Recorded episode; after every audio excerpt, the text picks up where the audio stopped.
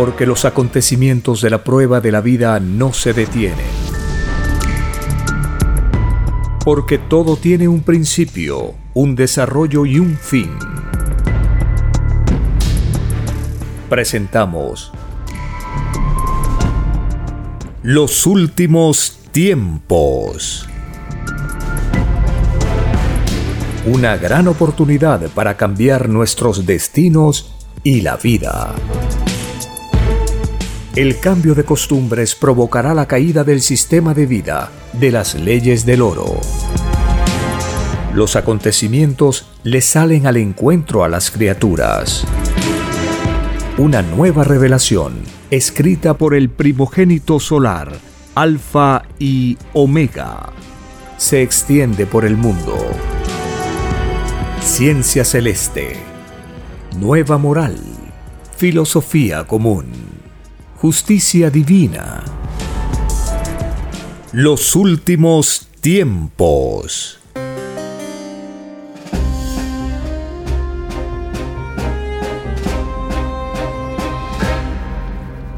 Agradeciendo al Divino Creador de todas las cosas, Creador del infinito universo expansivo pensante, agradeciendo a la Divina Madre Solar Omega, la madre de todos, la mejor amiga, agradeciendo al primogénito solar Cristo, el Hijo de Dios, el primogénito que pidió al Eterno Padre venir a este planeta para continuar con el plan divino, enseñarnos una nueva forma de vivir basada en una nueva doctrina, una doctrina redentora, amorosa, y que nos enseña la justicia.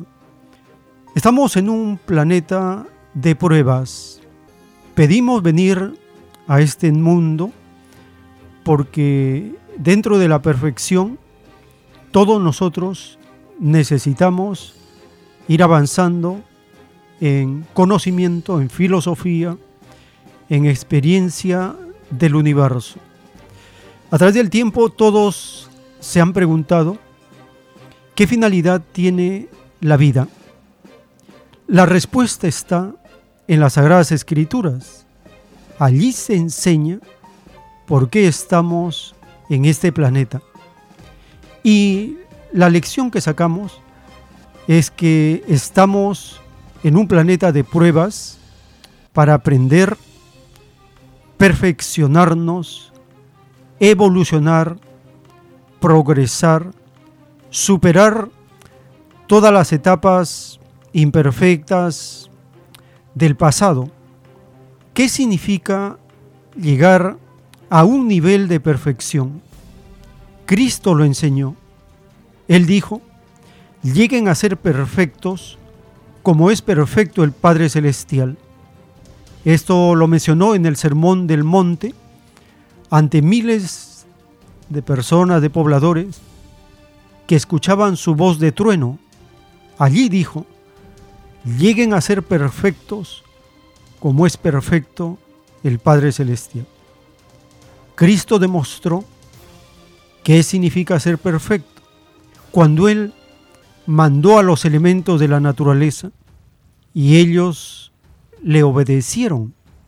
Ahora por la revelación sabemos que Él amorosamente ordenaba los querubines de las moléculas, de los elementos de la naturaleza, como que los vientos se calmaran, que las aguas embravecidas de los mares se calmaran, como que la enfermedad se retirara del cuerpo y retornara a la salud, como que los querubines de la partida o de la muerte dejaran y que la vida volviera nuevamente, los querubines de la resurrección.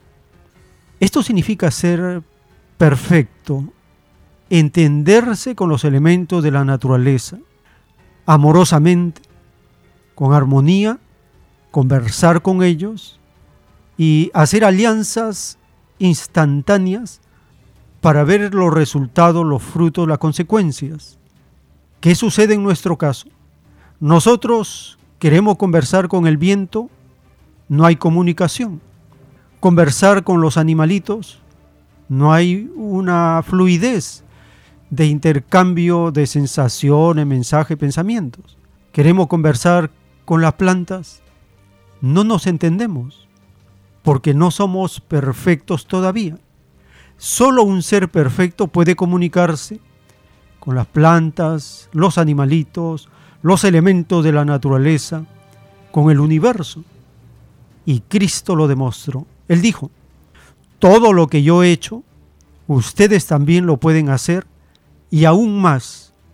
Para ello es necesario cumplir al pie de la letra los diez mandamientos y las sagradas escrituras. De ese cumplimiento sale la perfección.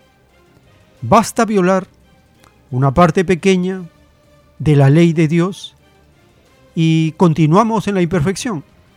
Y así será hasta que logremos superar todos los vestigios que tenemos de nuestras reencarnaciones pasadas. Cristo sabía que en una sola reencarnación nadie llega a ser perfecto. Por eso también enseñó que es necesario nacer de nuevo o reencarnar de nuevo.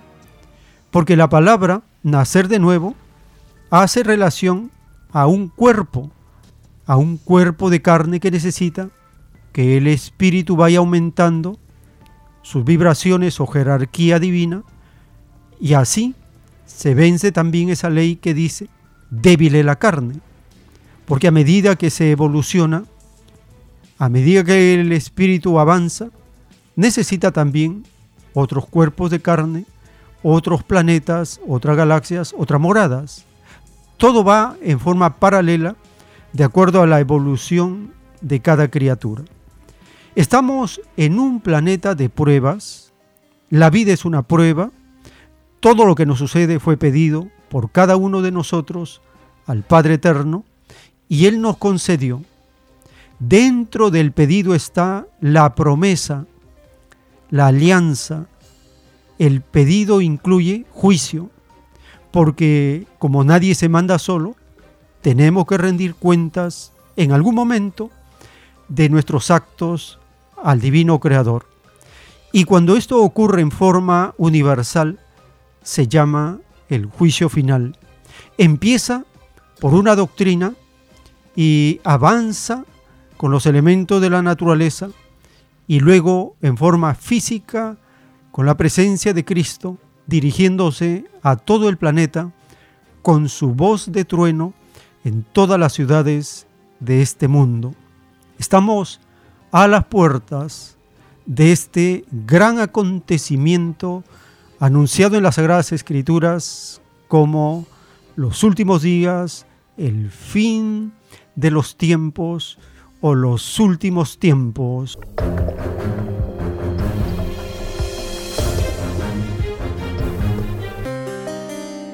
Bienvenidos. Un saludo a todas las familias con quienes compartimos el recuerdo de las Sagradas Escrituras, las enseñanzas y compartimos también la nueva revelación del Cordero de Dios.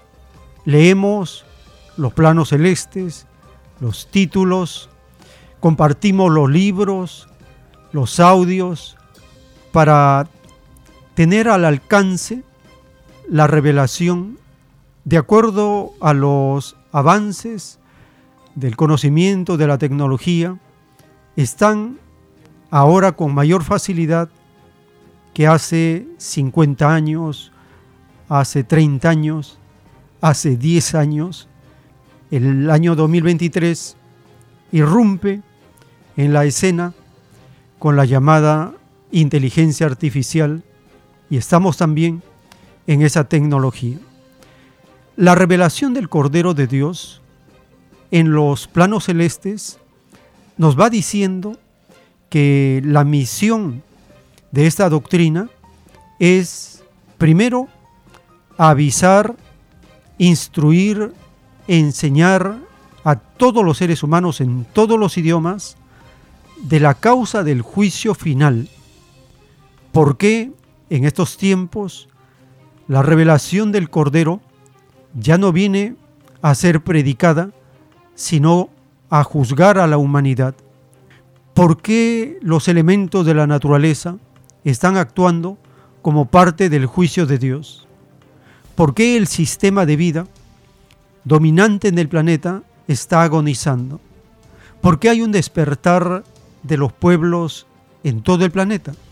Todo esto lo explica la divina revelación en los títulos y los planos celestes. Y también en la misma voz del autor de la doctrina de la ciencia celeste, en los cassettes que él permitió que se le grabaran cuando estaba en la ciudad de Lima, en los años de 1976, 1977, hay algunos cassettes, de ellos sacamos la transcripción y compartimos los segmentos para conocer la sentencia, los veredictos, las enseñanzas, recomendaciones que Él recibe del Padre Eterno para transmitirlas a todos los seres humanos. Escuchemos al autor de la ciencia celeste hablarnos de las consecuencias de ver la nueva revelación y cómo es que el extraño representante del Vaticano se va a alarmar cuando vea que la revelación se expande a todos los idiomas del planeta.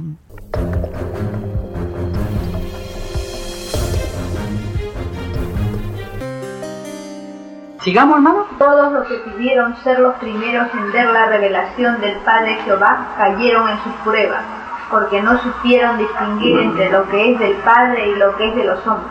La confusión reinante de tantas creencias, habiendo un solo Dios nomás, los confundió y una extraña moral, salida de un extraño sistema de vida, hizo que miraran a la revelación como una más entre todas.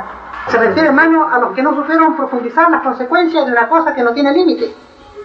O sea, que lo miraron por mirar y no nos pudieron dar su valor. Entonces van a empezar a asustarse cuando vean que esto invade el planeta. Entonces van a decir, era cierto. Entonces esto se llama, tenían ojos y no veían. Eso también tiene su sí. Sí, y van a, van a ser odiados si se quiere por el mundo.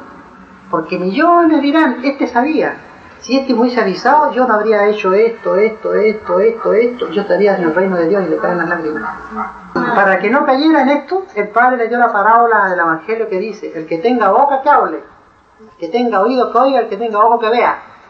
Quiere decir que las nuevas de Dios hay que darlas a conocer, porque lo de Dios es universal. Mi preferencia también, ¿no?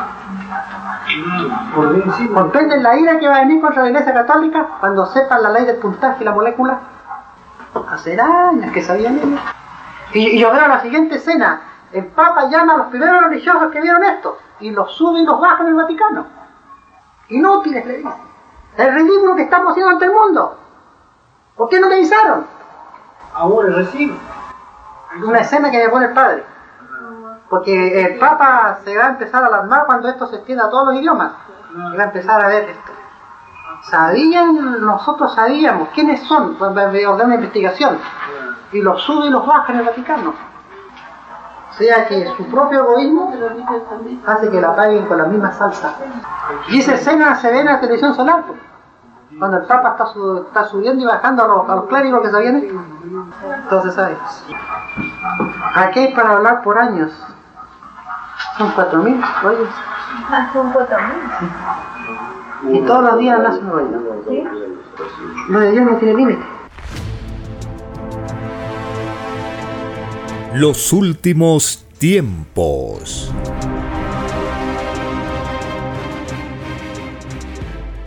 En los planos celestes de la divina revelación, dictados por el Divino Padre Jehová, está escrito, el número viviente pedirá al Hijo primogénito solar Cristo que todos los usureros, avaros, acaparadores, explotadores, sean declarados condenados en el divino juicio final.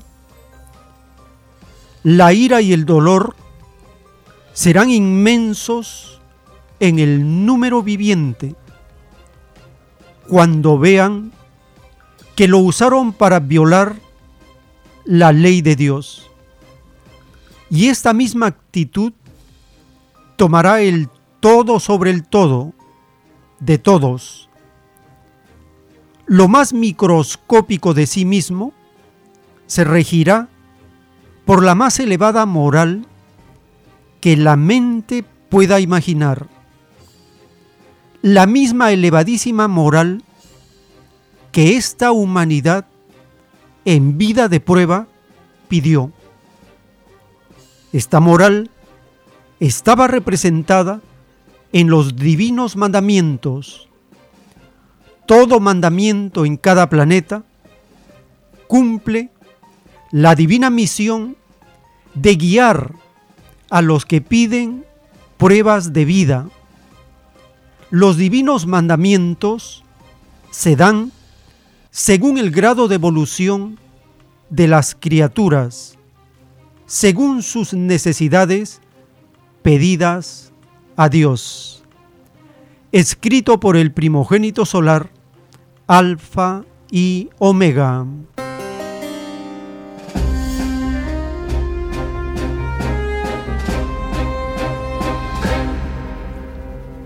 Estamos conociendo cómo los números vivientes pedirán al Hijo de Dios, a Cristo, que todos los explotadores, lo peor que tiene este sistema de vida, sean declarados condenados porque usaron al número viviente para violar la ley de Dios.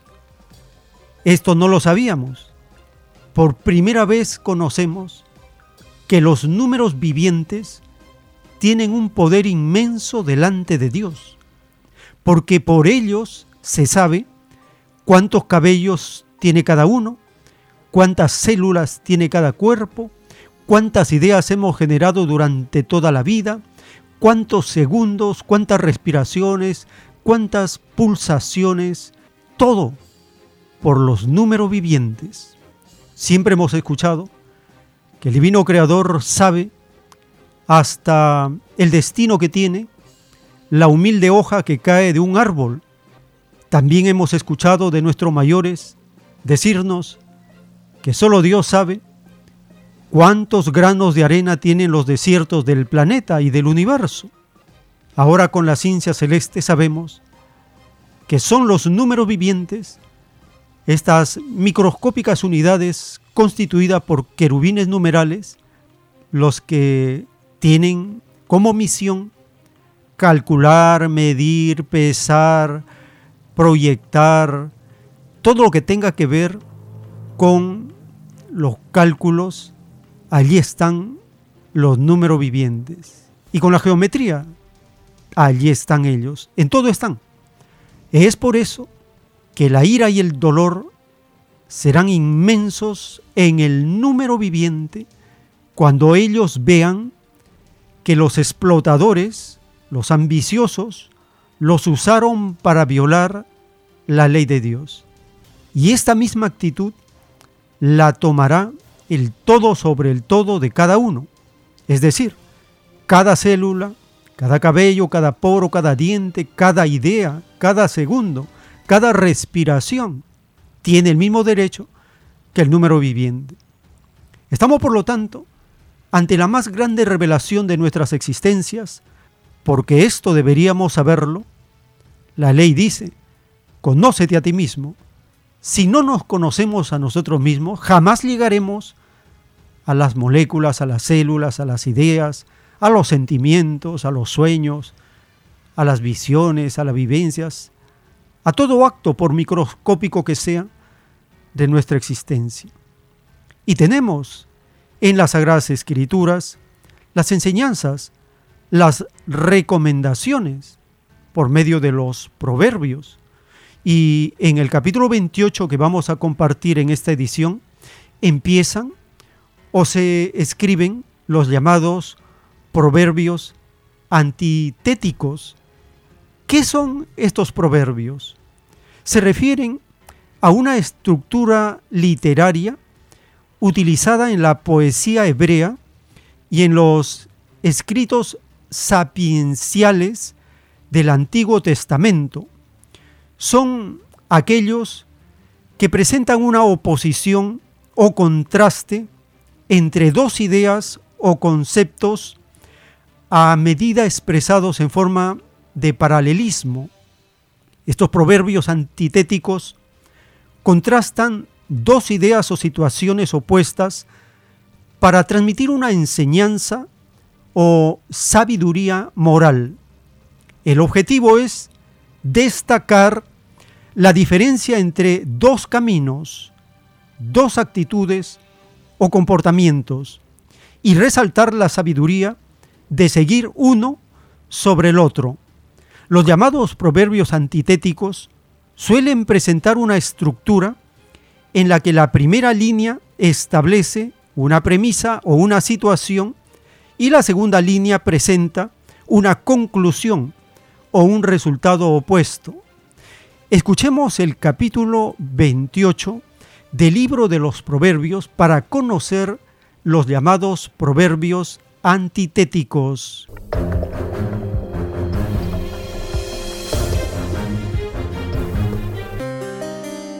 Capítulo 28 Huye el impío sin que nadie lo persiga, mas el justo está confiado como un león. Por la rebelión de la tierra sus príncipes son muchos, mas por el hombre entendido y sabio permanece estable. El hombre pobre y robador de los pobres es como lluvia torrencial que deja sin pan. Los que dejan la ley alaban a los impíos, mas los que la guardan contenderán con ellos. Los hombres malos no entienden el juicio, mas los que buscan a Jehová entienden todas las cosas. Mejor es el pobre que camina en su integridad que el de perversos caminos y rico. El que guarda la ley es hijo prudente, mas el que es compañero de glotones avergüenza a su padre. El que aumenta sus riquezas con usura y crecido interés, para aquel que se compadece de los pobres las aumenta. El que aparta su oído para no oír la ley, su oración también es abominable. El que hace errar a los rectos por el mal camino, él caerá en su misma fosa, mas los perfectos heredarán el bien. El hombre rico es sabio en su propia opinión, mas el pobre entendido lo escudriña. Cuando los justos se alegran, grande es la gloria, mas cuando se levantan los impíos, tienen que esconderse los hombres. El que encubre sus pecados no prosperará, mas el que los confiesa y se aparta alcanzará misericordia. Bienaventurado el hombre que siempre teme a Dios, mas el que endurece su corazón caerá en el mal. León rugiente y oso hambriento es el príncipe impío sobre el pueblo pobre. El príncipe falto de entendimiento multiplicará la extorsión, mas el que aborrece la avaricia prolongará sus días. El hombre cargado de la sangre de alguno huirá hasta el sepulcro y nadie le detendrá. El que en integridad camina será salvo, mas el de perversos caminos caerá en alguno. El que labra su tierra se saciará de pan, mas el que sigue a los ociosos se llenará de pobreza. El hombre de verdad tendrá muchas bendiciones, mas el que se apresura a enriquecerse no será sin culpa. Hacer acepción de personas no es bueno, hasta por un bocado de pan prevaricará el hombre. Se apresura a ser rico el avaro y no sabe que le ha de venir pobreza. El que reprende al hombre hallará después mayor gracia que el que lisonjea con la lengua. El que roba a su padre o a su madre y dice que no es maldad, compañero es del hombre destruidor. El altivo de ánimo suscita contiendas, mas el que confía en Jehová prosperará. El que confía en su propio corazón es necio, mas el que camina en sabiduría será librado. El que da al pobre no tendrá pobreza, mas el que aparta sus ojos tendrá muchas maldiciones. Cuando los impíos son levantados, se esconde el hombre, mas cuando perecen, los justos se multiplican. Los últimos tiempos.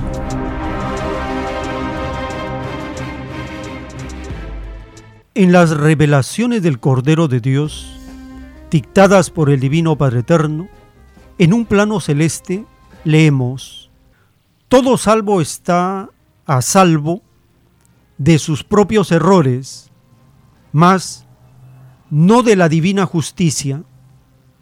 Una multitud como jamás se vio será de los salvos, porque en ellos estará el arrepentimiento.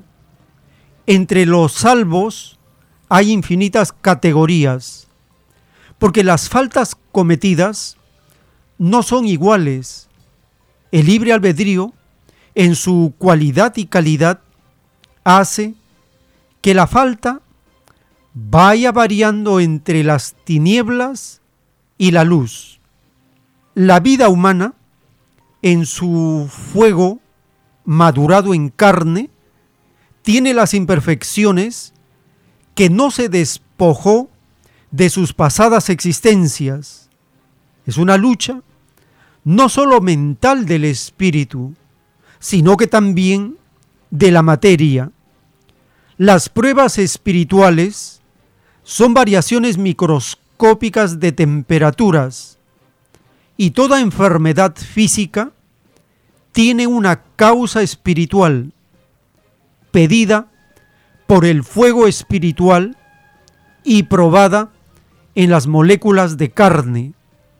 La carne es fuego sometido al fuego del espíritu.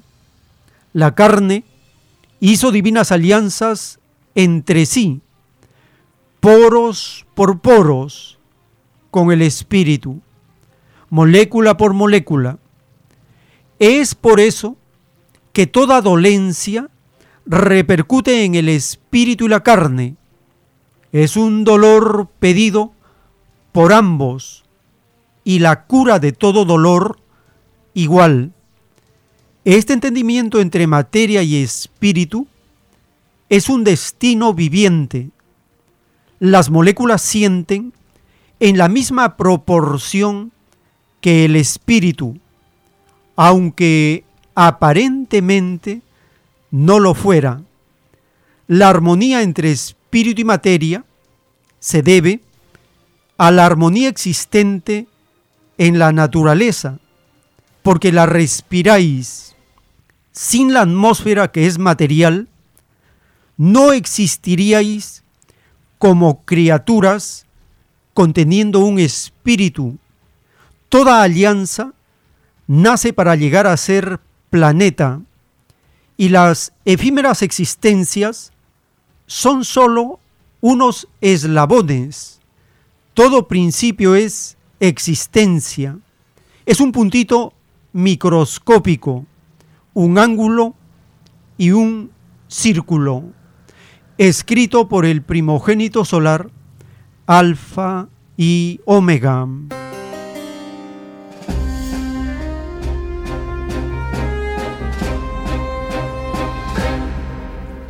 Por la divina revelación conocemos la causa de las cosas, en este caso, de las enfermedades físicas, su causa es espiritual. Y es una alianza para que el fuego espiritual sea probado en las moléculas de la carne.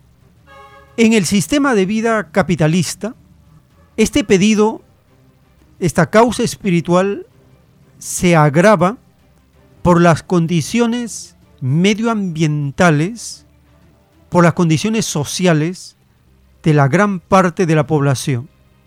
En el rebaño de Perú, la salud, como en un verso del poeta César Vallejo, decía que la salud en momentos llega a ser doblemente mortal o extremadamente mortal. Para conocer un poco más de los desequilibrios de este gobierno usurpador, incapaz, ineficiente, porque así es el gobierno de la derecha y de los capitalistas, de los neoliberales, incapaces, corruptos. Ellos viven en un mundo fuera de la realidad, viven en una dimensión paralela, donde todo va bien donde todo se soluciona con palabras, con promesas, con ilusiones de abundancia. Escuchemos a la extraña ministra de Salud, aquella que se fue de viaje con su hijo a Estados Unidos en medio de una grave crisis por culpa de este gobierno usurpador y de toda la mafia económica establecida en el rebaño de Perú. El extraño Ministerio de Salud y su representante, haciendo alarde desmedido, promete erradicar el dengue en 15 días. Recordemos lo que dijo Jesús. Por tus palabras serás condenado, por tus palabras serás justificado. Escuchemos el desequilibrio en calcular de una grave crisis en la que se encuentra la población azotada por esta epidemia.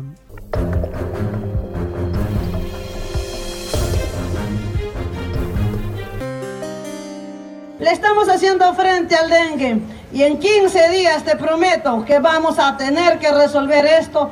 Si bien es cierto que nuestras brechas sanitarias son tan grandes, si bien es cierto que nuestra infraestructura en salud está bastante mellada, sin embargo quiero decirte a ti, familia peruana, que el personal de salud, asistencial, administrativo, los promotores de salud, todos en conjunto hacemos fuerza para poder llegar a ti, para poder recuperar tu salud y en ese escenario no descansaremos ningún minuto, ningún segundo para poder tenerte mejor. Le estamos haciendo frente al dengue y en 15 días te prometo que vamos a tener que resolver esto porque estamos con más de 60 mil personas en diferentes regiones para poder no solamente eliminar los criaderos, no solamente para poder fumigar, sino también para atender y mejorar los servicios de salud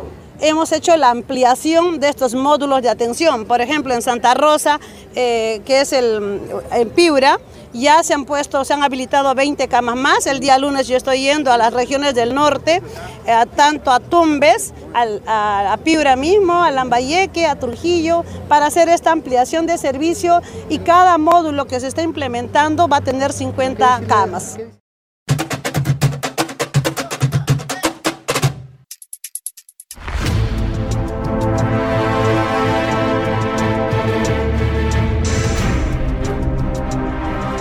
Los últimos tiempos.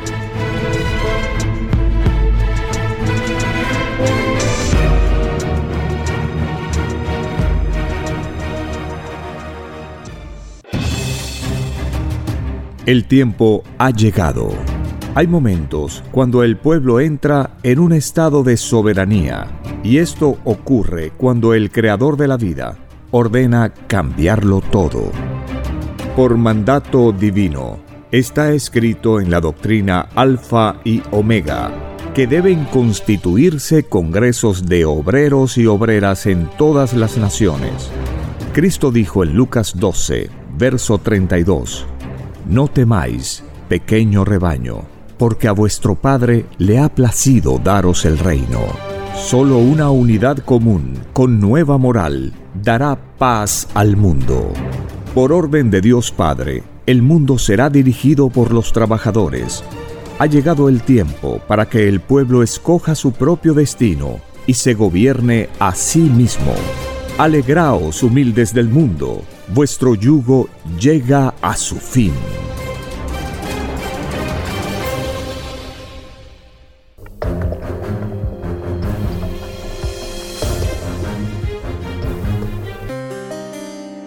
En la ciencia celeste, dictada por el Divino Padre Eterno, nos habla de la causa de las cosas, de la composición más microscópica o colosal de la divina creación del Padre Eterno.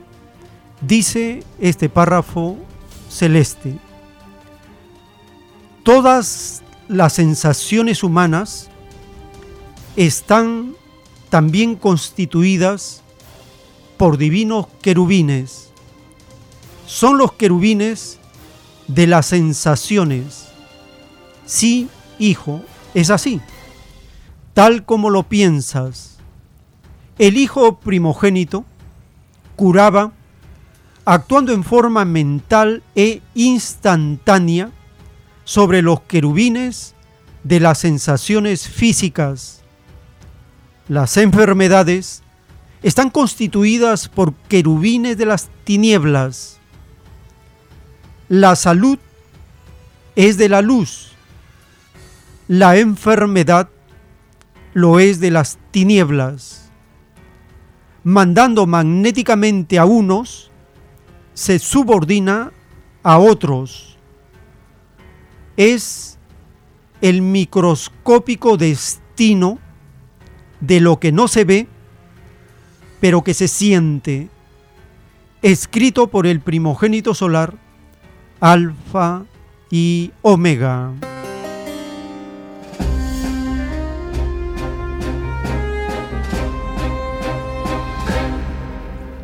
Los querubines de la luz son los querubines de la salud. Los querubines de las tinieblas son los querubines de la enfermedad. Mandando magnéticamente a unos, se los subordina. Para ello se requiere cumplimiento de la ley de Dios. Virtudes. Se requiere una gran capacidad para actuar con lo que no se ve, pero que se siente. Las intenciones, elevar la carga magnética y las Sagradas Escrituras tienen ese potencial cuando uno las lee, cuando uno medita en ellas, reflexiona, saca conclusiones. En la historia del conocimiento de la humanidad, los llamados poetas tienen esa sensibilidad de ponerse en tiempos como adelantados a la época. Es el caso del poeta César Vallejo en el rebaño de Perú. En su poema Los nueve monstruos él habla que el tiempo se acelera. Crece a 30 minutos por segundo. Y habla también de la salud, que es mortal, y llama al ministro de salud. Jamás, señor ministro de salud, fue la salud más mortal los nueve monstruos es un poema en prosa que presenta una serie de nueve imágenes que llaman la atención, cada una de las cuales representa un aspecto negativo de la condición humana. Hemos editado este poema, algunos versos, para complementar el alarde de la extraña ministra de Salud que en 15 días va a solucionar el problema del dengue. Y el poeta César Vallejo le reclama, no solo a ella, porque menciona al ministro de Salud, sino que nos presenta una condición cuando el tiempo se acelera. Crece a 30 minutos por segundo el tiempo se acorta cuando ocurre rápidamente más allá de nuestra capacidad. Escuchemos algunos versos del poema que hemos editado para hacerle entrar en razón a todos los capitalistas, porque César Vallejo es un poeta comunista. Su visión es de la condición de la humanidad que vive y sufre por la explotación del hombre por el hombre y llama al final de su poema, hay hermanos, muchísimo que hacer. Hay hermanos, muchísimo que hacer.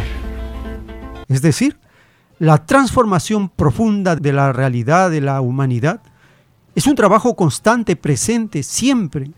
Nunca es para ayer, nunca es para mañana, es para hoy día. Escuchemos algunos versos del poema Los nueve monstruos.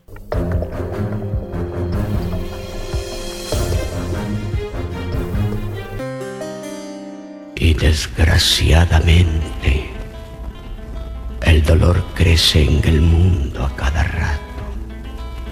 Crece a 30 minutos por segundo, paso a paso.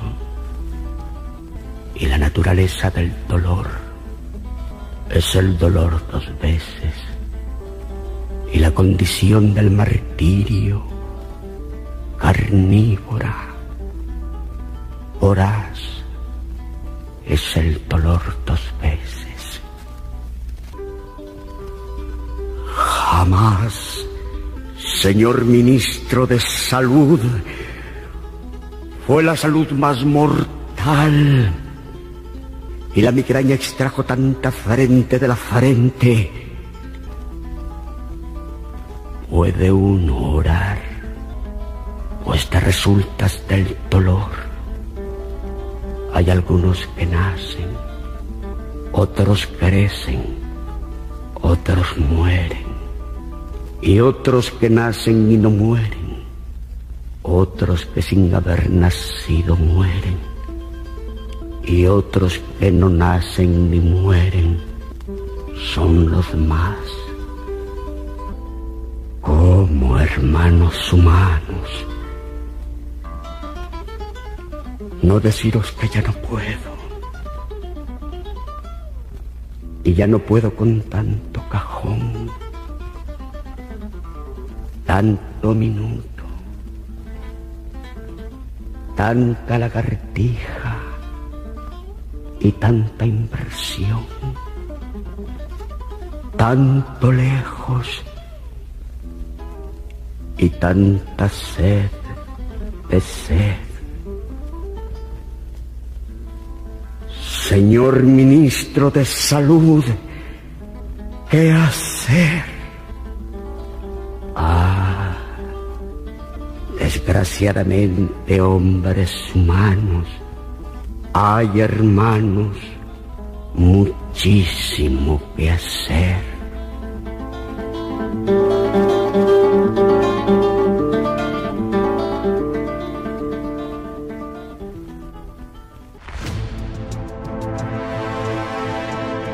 Los últimos tiempos.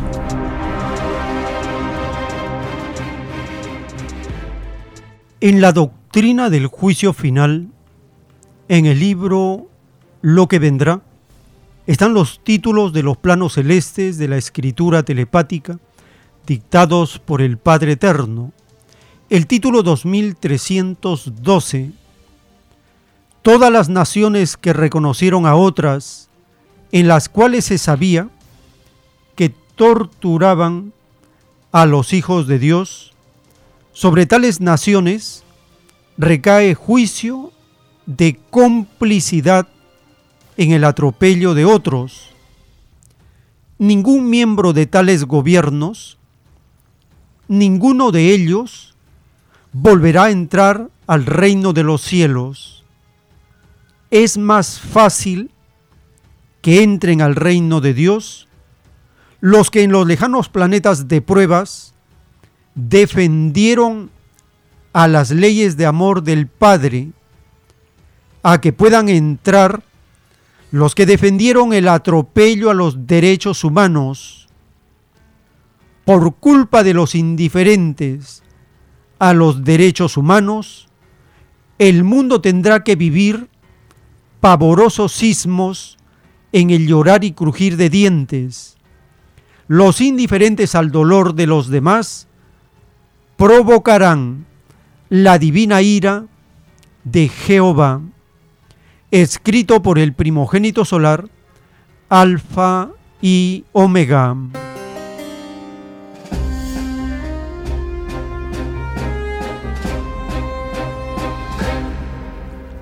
Todas las naciones que reconocieron a otras en las cuales se sabía que se torturaba, se asesinaba, se perseguía a pobladores, sobre estas naciones cae juicio de complicidad en el atropello de los derechos humanos de los demás. En el caso del rebaño de Perú, la siniestra organización de las Naciones Unidas, en forma hipócrita, menciona y ratifica que este extraño gobierno hace uso excesivo de la fuerza y debe ser investigado sin que quede la impunidad. Escuchemos a un representante de las Naciones Unidas allá en Nueva York, en la sede de esta tenebrosa organización, acusar a este siniestro gobierno de fuerza, acusado también de violar los derechos humanos en el rebaño de Perú.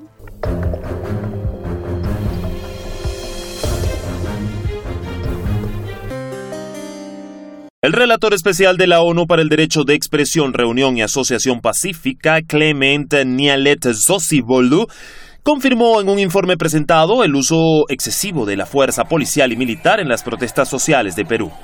En una conferencia de prensa sobre la situación de los derechos humanos en la nación suramericana, el funcionario y jurista llamó al gobierno a ser transparente en las investigaciones que se cursan sobre las muertes de civiles durante las protestas antigubernamentales. Quiero decirles que sí hubo uso excesivo de la fuerza, como yo lo mencioné, que condujo a la muerte de manifestantes y que también hubo más violencia. No solamente civiles murieron en la protesta, sino también algunos miembros de las fuerzas del orden que también resultaron heridos y fallecieron. El funcionario orientó que las pesquisas se realicen de manera independiente y que incluyan a las víctimas para saber exactamente qué ocurrió y bajo qué circunstancias se dio el uso excesivo de la fuerza. No queremos impunidad, queremos transparencia y que se rinda cuentas. Vamos a seguir atentos para poder asegurarnos de que las investigaciones vayan de acuerdo al derecho internacional. El alto representante de la ONU sugirió que el gobierno debe acercarse a las víctimas de las recientes protestas y reconocer su sufrimiento y garantizar que los responsables de las violaciones de derechos humanos durante las protestas rindan cuentas de manera efectiva. El estallido social en Perú surgió tras la destitución del expresidente Pedro Castillo por haber intentado disolver al Congreso de la República, lo que provocó la muerte de unas 80 personas y decenas de heridos a manos de policías y militares. Dani Pérez Díaz con información de Youssef Mozafari, Hispan TV, Noticias. Los últimos tiempos.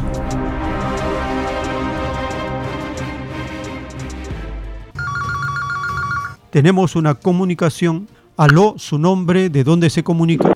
Buenos días, Pedro. Adelante, hermano, le escuchamos.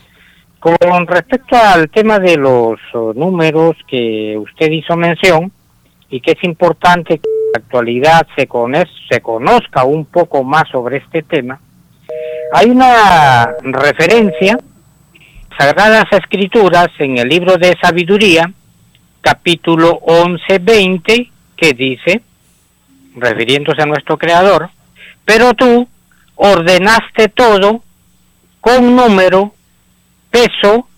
y medida. Es decir, el nacimiento, ese todo se refiere, en parte, ¿no? El nacimiento, crecimiento, desarrollo y partida de lo visible, de lo invisible, de lo que se ve y se toca. Es decir, microbios, minerales, vegetales los eh, llamados animales que son en realidad nuestros hermanos primeros, seres humanos, bien podemos decir de todos los seres que habitan el universo. Es por eso que con justa razón podemos entender lo que dice la Sagrada Escritura en el libro de los Salmos, capítulo 24, verso 1 que dice, del Señor es la tierra y lo que contiene, del Señor es el universo y los que en él habitan. Vale decir, absolutamente todo, en todo hay participación de los divinos hermanos números, que los hay todo de todo de toda cualidad, de toda calidad, de toda jerarquía. Así como conocemos que hay ángeles, arcángeles, querubines y serafines, lo mismo ocurre con los divinos hermanos números, de toda jerarquía. Y termino con este divino título que es interesante que sepamos, el divino título 1521. Los platillos voladores poseen el conocimiento de las matemáticas vivientes las mismas matemáticas que se emplean en los soles alfa y omega en la reencarnación de los humanos. El querubín de las matemáticas participa en toda creación del universo expansivo pensante. Los números poseen lo mismo que poseen las criaturas pensantes. Poseen Trinidad numeral, Padre Celestial numeral, universos numerales, galaxias numerales, verbo numeral, cosmos numerales, planetas numerales, moléculas numerales, reencarnaciones numerales, destinos numerales, platillos voladores de jerarquía numeral, porque fue enseñado que todos son iguales en derechos delante de Dios. El que no creyó en sí mismo como una eternidad viviente, salido de un Dios viviente, negó a todo un universo de números vivientes porque él mismo pidió en propia reencarnación la divina alianza con los números. Lo de arriba, que también es numeral, también niega al que negó abajo. El que negó enfrenta en juicio divino a toda una infinita corte celestial de números. Aquí entendemos la claridad de nuestro Dios para hacernos entender este tema que muy poco se toca y que es necesario en la actualidad ir entendiéndolo y comprendiéndolo. Gracias, hermano. Muchas gracias, hermano, por compartir el estudio también de la divina ciencia celeste. La revelación del Cordero de Dios maravillará a toda la humanidad porque a todos fascina saber cómo nos hizo nuestro Padre Eterno, molécula por molécula, idea por idea, sensación por sensación. Saber el origen de las cosas es cambiar el destino de cada uno.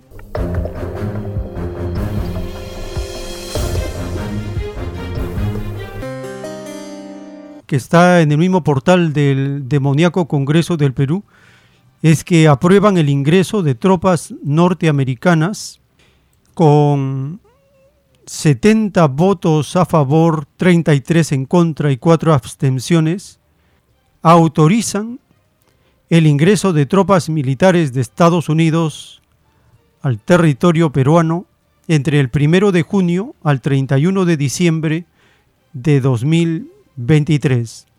El extraño secretario de la Comisión de Defensa Nacional, orden interno, desarrollo alternativo y lucha contra drogas, el legislador Alfredo Azurín de Somos Perú expuso los alcances del texto presentado y precisó que el personal norteamericano realizará actividades de cooperación y entrenamiento con las Fuerzas Armadas y la Policía Nacional del Perú, para lo cual acudirá a las regiones de Lima, Callao, Loreto, San Martín, Huánuco, Ucayali, Pasco, Junín, Huancavelica, Cusco, Ayacucho, Iquitos, Pucusana y Apurímac. Esto está en el mismo portal del demoníaco Congreso del Rebaño de Perú. Muy bien, con estas informaciones culminamos esta hora. Les agradecemos por estar acompañándonos y les invitamos a seguir porque tenemos todavía más audios para compartir por la gracia del Divino Padre Eterno. Vamos a continuar.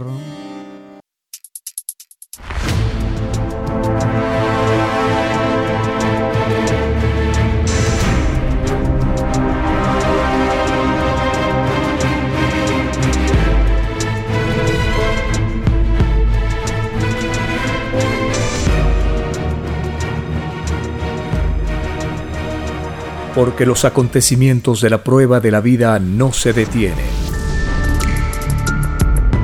Porque todo tiene un principio, un desarrollo y un fin.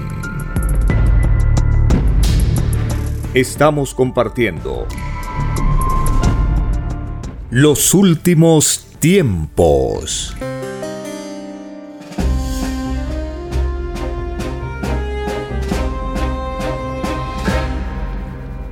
Gracias al divino creador de todas las cosas, creador de la vida y del infinito universo expansivo pensante. Gracias a nuestra divina Madre Universal, la divina Madre Solar Omega. Gracias al primogénito solar Cristo, el primero que enseñó a los seres humanos que todos somos iguales en derechos delante de Dios. Estamos en una época de grandes revelaciones bíblicas anunciadas en las escrituras para el fin de los tiempos y la doctrina de la ciencia celeste. Es la materialización de la visión de los rollos del Cordero del Apocalipsis. En el capítulo 5, allí está esta visión, esta profecía, y el cumplimiento de esta promesa da inicio al juicio final. De alguna manera tendríamos que enterarnos cómo sería el juicio final y este empieza con una doctrina. Siempre en la historia de la humanidad, la llamada iglesia ha ocultado la verdad, las revelaciones y los mensajes al mundo. Escuchemos al autor de la divina revelación hablarnos de estas acusaciones que se le hace a la llamada Iglesia Católica.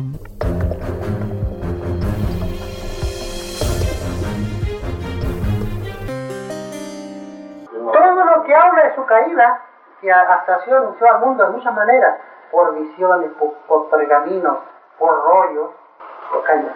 Este extraño egoísmo, dice el Padre, de no ser sincero con los que le siguieron, se pagan el juicio, segundo por segundo. Es más fácil que entre al reino de Dios uno que fue sincero, a que entre uno que ocultó.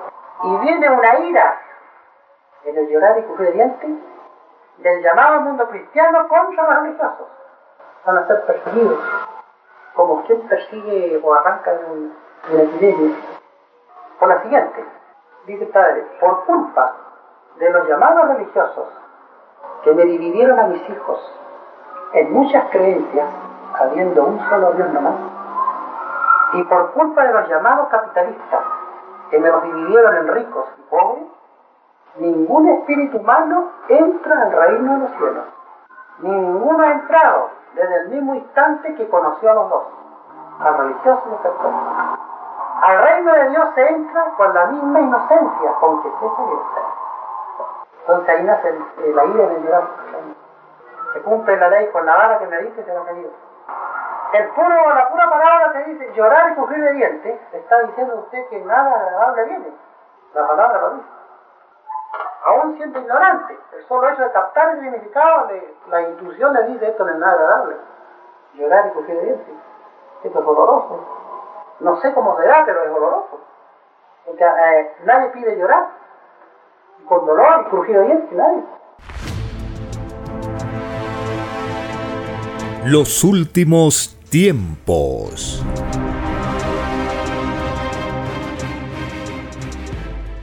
En la divina ciencia celeste, dictada por el Padre Eterno, en un párrafo está escrito, el vencer dificultades de cualquier orden constituye prueba.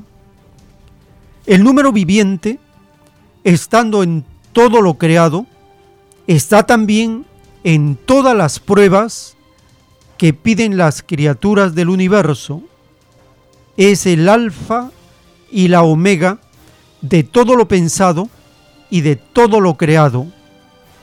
El número viviente que cada cual pide en sí mismo hace destino común con el espíritu. Esto significa que según la moral vivida por todo espíritu pensante, así es el grado de felicidad que siente el todo sobre el todo numeral. Lo que hacen los espíritus en sus respectivas jerarquías de lo que son, repercute molécula por molécula en su todo viviente. La moral es una forma de magnetismo que debió haberse creado de sí mismo en la prueba de la vida. Era la propia criatura la que se magnetizaba con su propio magnetismo llamado moral. Para poder lograr la más elevada moral que la mente pueda imaginar, había que saturarse de la divina psicología del divino evangelio del Padre Jehová y de sus divinos mandamientos. Los divinos mandamientos representaban para los que pidieron la prueba de la vida la diaria moral de sus existencias, instante por instante, idea por idea, molécula por molécula, segundo por segundo, escrito por el primogénito solar, Alfa y Omega.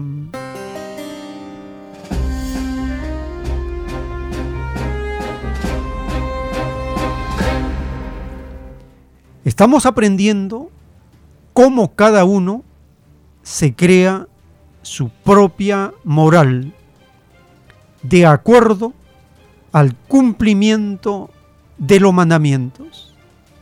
Una violación a ellos afecta a la moral, afecta el magnetismo que rodea a cada uno.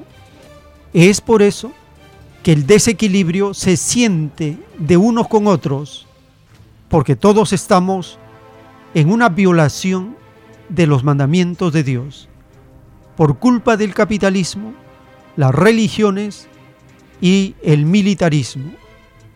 Esos tres yugos afectan la moral de todo un planeta, pero las escrituras están allí como un gran escudo para defendernos, para lograr una moral elevada y poder vencer todo tipo de dificultades, porque estas son pruebas. Toda dificultad de cualquier orden se constituye en una prueba pedida por cada uno de los habitantes de este planeta. En las Sagradas Escrituras nosotros encontramos los proverbios de Salomón. Allí están los llamados proverbios antitéticos. Por ejemplo, uno de ellos dice, el hijo sabio alegra al padre, pero el hijo necio es tristeza de su madre. Este es un proverbio antitético. Contrasta dos posiciones, dos comportamientos, dos actitudes. Escuchemos el capítulo 29 de los proverbios antitéticos de Salomón.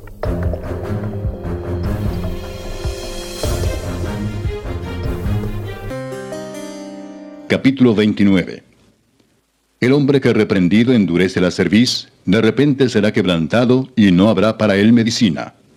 Cuando los justos dominan, el pueblo se alegra, mas cuando domina el impío, el pueblo gime.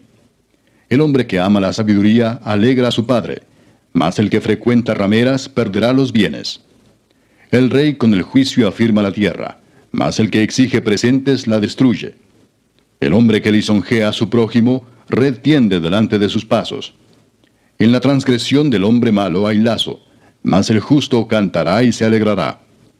Conoce el justo la causa de los pobres, mas el impío no entiende sabiduría. Los hombres escarnecedores ponen la ciudad en llamas, mas los sabios apartan la ira. Si el hombre sabio contendiere con el necio, que se enoje o que se ría, no tendrá reposo. Los hombres sanguinarios aborrecen al perfecto, mas los rectos buscan su contentamiento. El necio da rienda suelta a toda su ira, mas el sabio al fin la sosiega. Si un gobernante atiende la palabra mentirosa, todos sus servidores serán impíos. El pobre y el usurero se encuentran, Jehová alumbra los ojos de ambos. Del rey que juzga con verdad a los pobres, el trono será firme para siempre. La vara y la corrección dan sabiduría, mas el muchacho consentido avergonzará a su madre.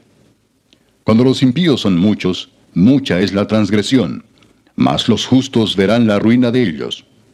Corrige a tu hijo y te dará descanso, y dará alegría a tu alma.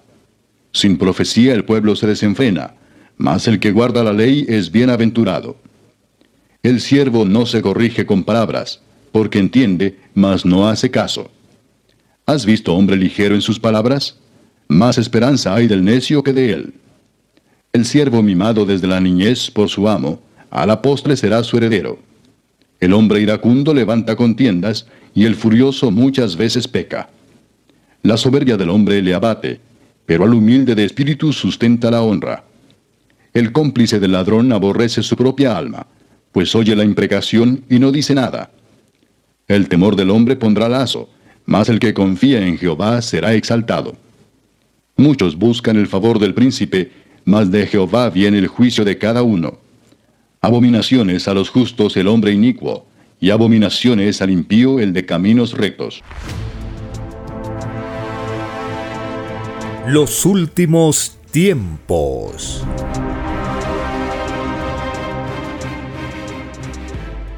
Hemos escuchado en el verso 2 de este capítulo 29 el famoso proverbio que dice, cuando los justos dominan, el pueblo se alegra, mas cuando domina el impío, el pueblo gime.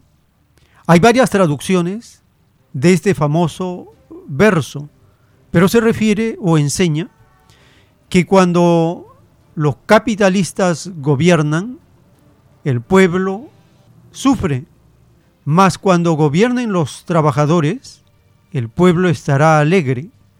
Cuando los explotadores gobiernan, el pueblo sufre, mas cuando gobiernen los trabajadores, el pueblo estará alegre.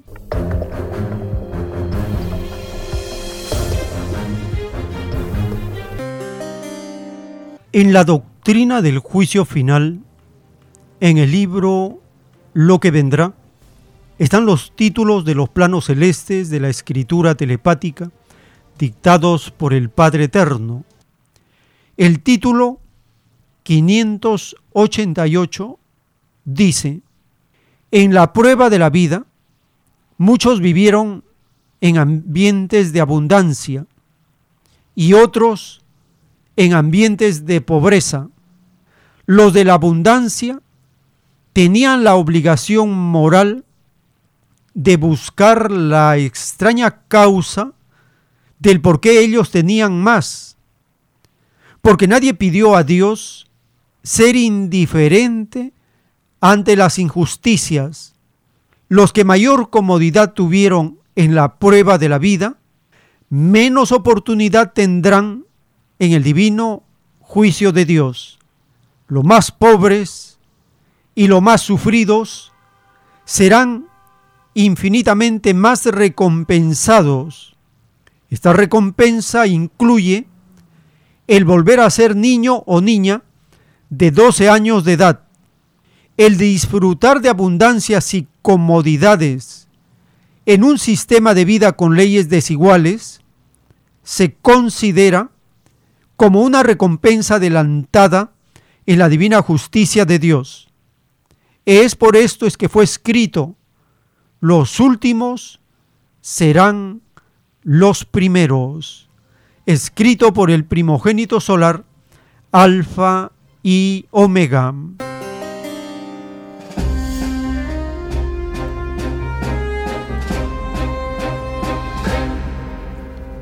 En la justicia de las Sagradas Escrituras y de la divina revelación, el pobre es la víctima de un sistema de vida injusto, porque ¿quién nació primero? ¿El rico o el pobre? Si el pobre nació primero, entonces el rico está justificado. Pero si el rico nació primero, entonces el rico está condenado. Cuando hacemos esta pregunta a los religiosos, ellos defienden al rico.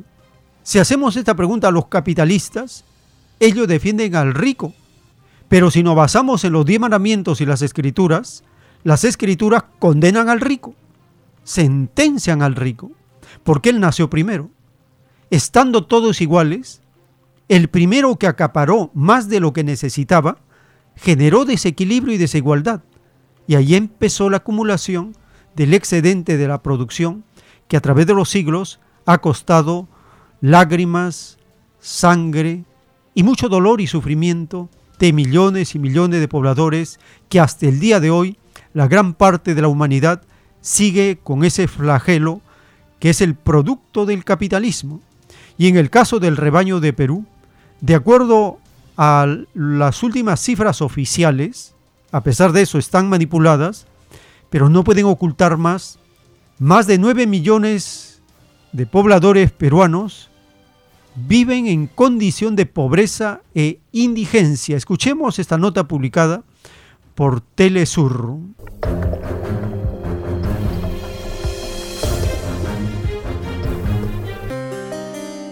Pese a que la política económica de Perú es considerada como modelo para América, más de 9 millones de peruanos se encuentran en condición de pobreza e indigencia según las últimas cifras oficiales.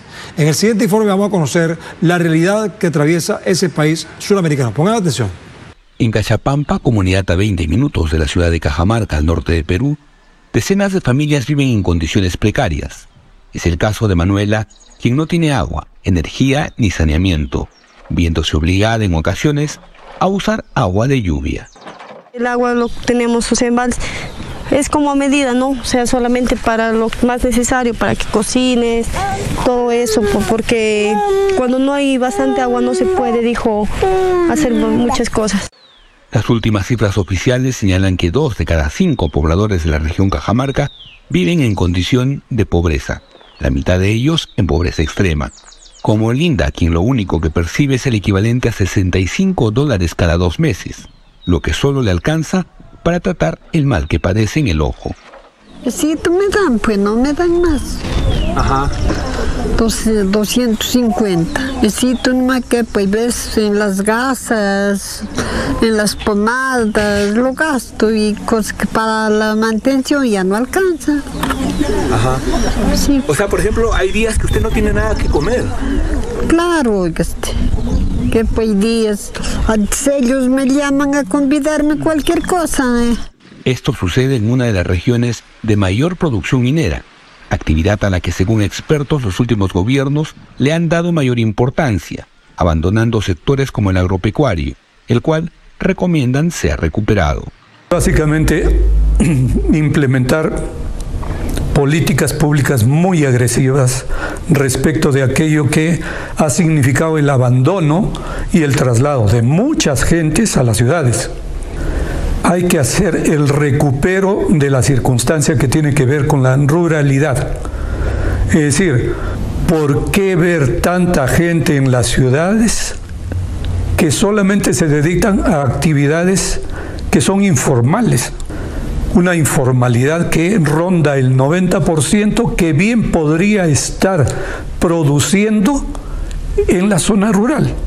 Para Elena Sánchez de la Mesa de Concertación de Lucha contra la Pobreza, los altos niveles de corrupción que se registran en el país también son determinantes. ¿Cuánto dinero se termina llevándose la corrupción? y llenando los bolsillos de unos muy pocos en el país, de muy pocos que deciden sobre las políticas de nuestro país, porque el recurso económico lamentablemente es el poder que maneja todo. Si bien las cifras de este último estudio oficial son alarmantes, los especialistas creen que podrían ser mucho más graves si se hacen en base a factores multidimensionales, como el acceso a servicios básicos. Jaime Herrera, Telesur, Cajamarca, Perú. Los últimos tiempos.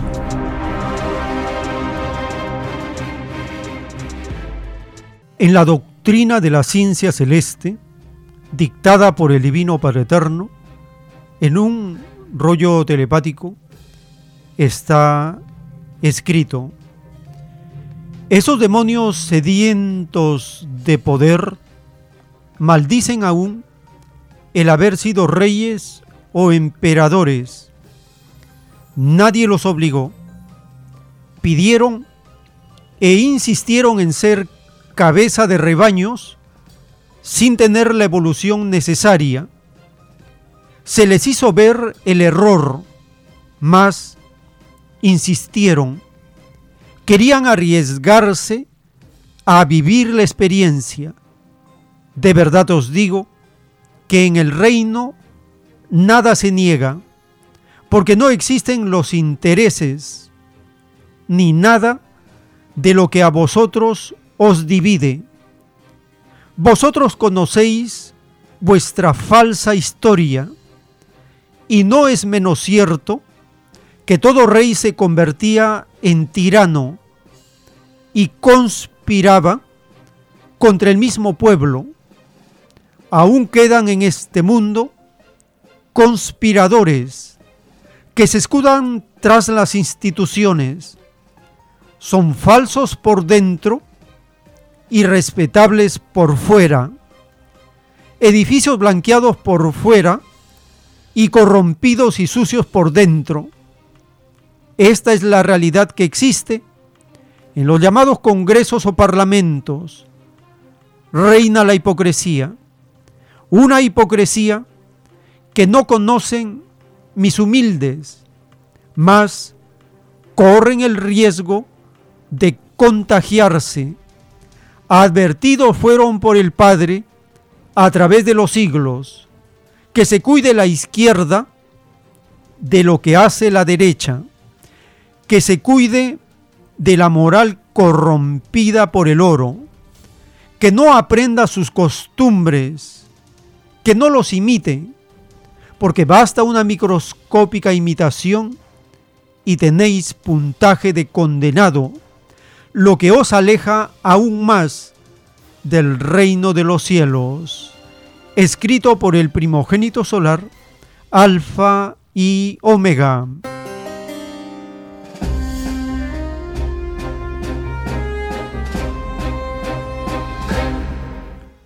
Estamos conociendo la justicia del Divino Padre para los llamados gobernantes que pidieron ser cabeza de rebaños sin tener la evolución necesaria, a pesar que se les hizo ver el error en el que caerían, estos demonios insistieron sin tener la evolución necesaria ni la moral suficiente, pero estos querían vivir la experiencia.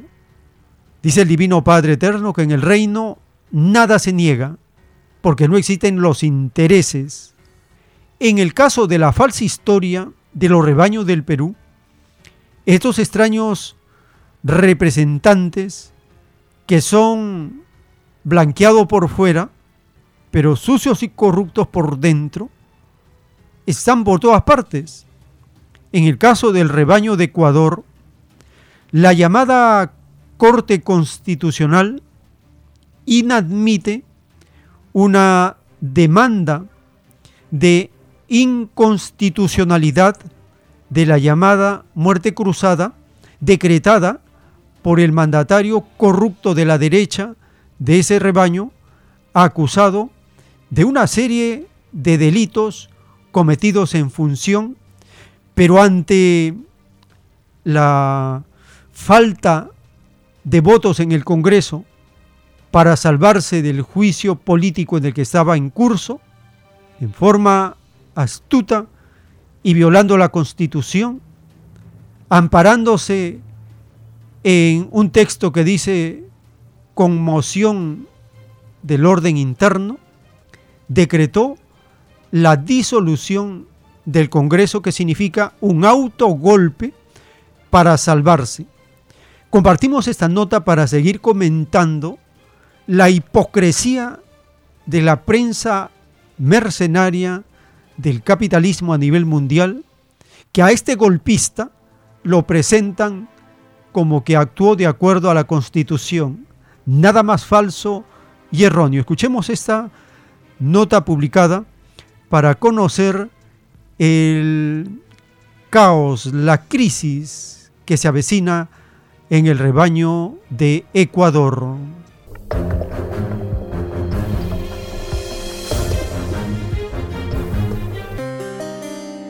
Volvemos al primer tema del informativo. La Corte Constitucional de Ecuador rechaza las demandas de ilegalidad presentadas contra el decreto de muerte cruzada de Guillermo Lazo. Anteriormente, varias organizaciones políticas y sociales denunciaron que la disolución del Parlamento fue un acto inconstitucional, responsabilizando al presidente de violar las leyes vigentes en el país. Camila Lozano Delgado nos ha preparado un informe en directo. Fernando, un saludo desde Quito y efectivamente como lo hemos esperado durante todo este día, pues hay una respuesta de la Corte Constitucional. Recordemos que durante todo el día diferentes sectores políticos, sociales y sindicales estuvieron presentando demandas que permitieran llegar a una deslegitimización de pues, la acción que había presentado el presidente Lazo, que desconstituía el Congreso, pero que también citaba nuevas elecciones. ¿Qué pedían entonces en estas eh, demandas los diferentes sectores, que se continuara con el juicio político al presidente, que no se diera paso a elecciones, que asumiera entonces el cargo el vicepresidente y pues que continuara, digamos, la normatividad legislativa aquí en el Ecuador. A pesar de ello, entonces, por medio de un pronunciamiento muy reciente, la Corte Constitucional da cuenta que eh, pues da eh, de manera unánime rechazo a estas seis acciones, no solamente a las seis acciones, sino también a la solicitud de unas medidas cautelares que pedían algunos sectores que permitiera garantizar eh, pues la democracia en el país, em, dando cuenta que realmente muchos de esos sectores habían afirmado que no era legítima la acción del presidente como bien lo hacen ustedes en el, en el análisis. ¿Qué podría significar esto con lo que nosotros hemos escuchado, los analistas con los que hemos hablado y el mismo caminar y hablar con las personas en las calles? Es que efectivamente las personas en su mayoría sí quieren nuevas elecciones en el país quieren un cambio de gobierno, un presidente que efectivamente cumpla con unas promesas que vayan más allá de una campaña, sino que ya en un momento de ejecución de su gobierno, desde el día cero, no dos años o tres años, sino desde el día cero, pues cumpla las promesas que den, eh, pues digamos, garantías de seguridad, de economía, de salud y de pensiones a todos los ecuatorianos. Entonces, pues lo que se espera en las próximas horas y en los próximos días también es una movilización en las calles de quienes no están de acuerdo con que pues continúe el proceso como lo pide el presidente y se desconozca este juicio político que realmente lo piden muchos sectores sociales, pero también las personas.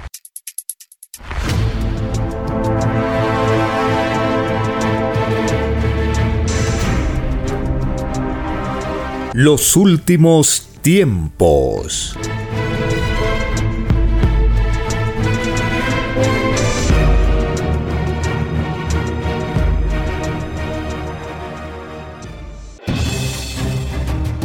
El tiempo ha llegado. Hay momentos cuando el pueblo entra en un estado de soberanía y esto ocurre cuando el creador de la vida ordena cambiarlo todo. Por mandato divino, está escrito en la doctrina Alfa y Omega que deben constituirse congresos de obreros y obreras en todas las naciones. Cristo dijo en Lucas 12, verso 32, no temáis, pequeño rebaño, porque a vuestro Padre le ha placido daros el reino. Solo una unidad común, con nueva moral, dará paz al mundo. Por orden de Dios Padre, el mundo será dirigido por los trabajadores. Ha llegado el tiempo para que el pueblo escoja su propio destino y se gobierne a sí mismo. Alegraos, humildes del mundo, vuestro yugo llega a su fin.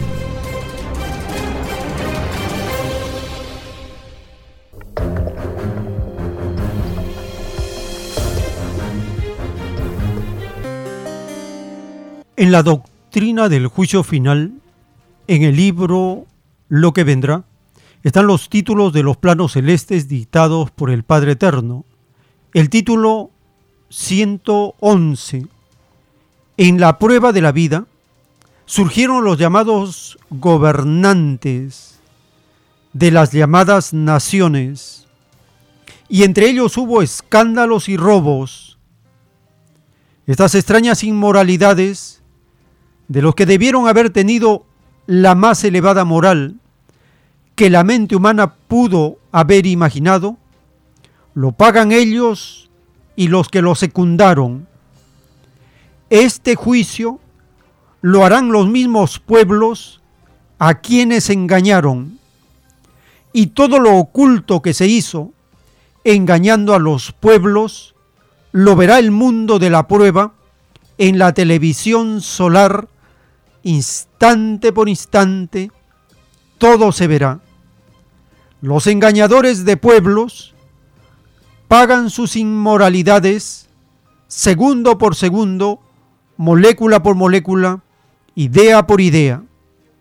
A los llamados gobernantes del extraño mundo del oro, no se les perdonará ni una molécula de engaño cometido.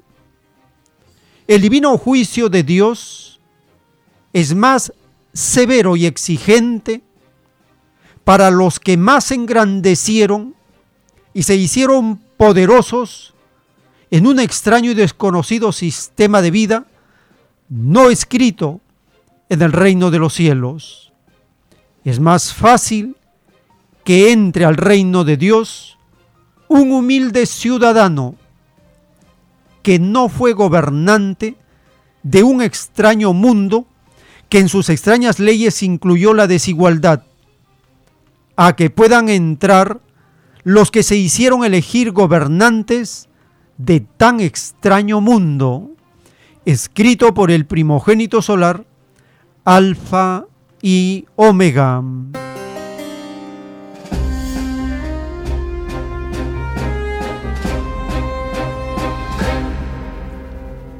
Uno de estos gobernantes escandalosos y acusados de violar las leyes de su propio rebaño es el gobernante derechista, acaba de dar un autogolpe, un golpista de la derecha, de la extrema derecha. Ahí sí la prensa calladita.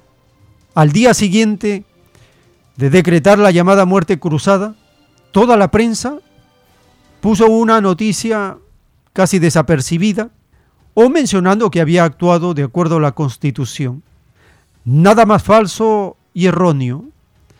La astucia, la incapacidad y corrupción de este gobernante no puede gobernar, no sabe gobernar. Lo único que saben hacer es especular, hacer negocios sucios, turbios, porque es la única forma de acumular riqueza en el capitalismo, por medio del engaño, la explotación, la mafia, la economía criminal del capitalismo. No hay una forma limpia de volverse millonario, supermillonario como son los banqueros en el capitalismo. Es famosa esa frase conocida que dicen, ¿quién es más culpable? ¿Quién es más culpable? el ladrón de un banco o el que fundó el banco? Es una pregunta que encierra una sentencia contra esta mafia banquera a nivel internacional. El gobernante Lazo es un banquero, es un millonario, incapaz de gobernar.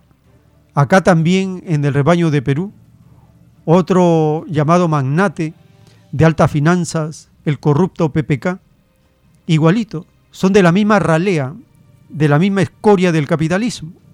La llamada oposición ecuatoriana denuncia la disolución del Parlamento por el gobernante corrupto Lazo de inconstitucional. ¿Por qué? Porque no había causa real de conmoción interna, desorden en todo el rebaño de Ecuador para decretar esa medida. En todo caso, el que sentía la conmoción interna era él, porque de seguir el juicio político y las denuncias penales sobre sus fechorías, podría terminar detenido. Y eso sí provoca una conmoción interna para estos malhechores de cuello y corbata. Escuchemos esta nota publicada del autogolpe dado por este gobernante mafioso de la derecha en Ecuador.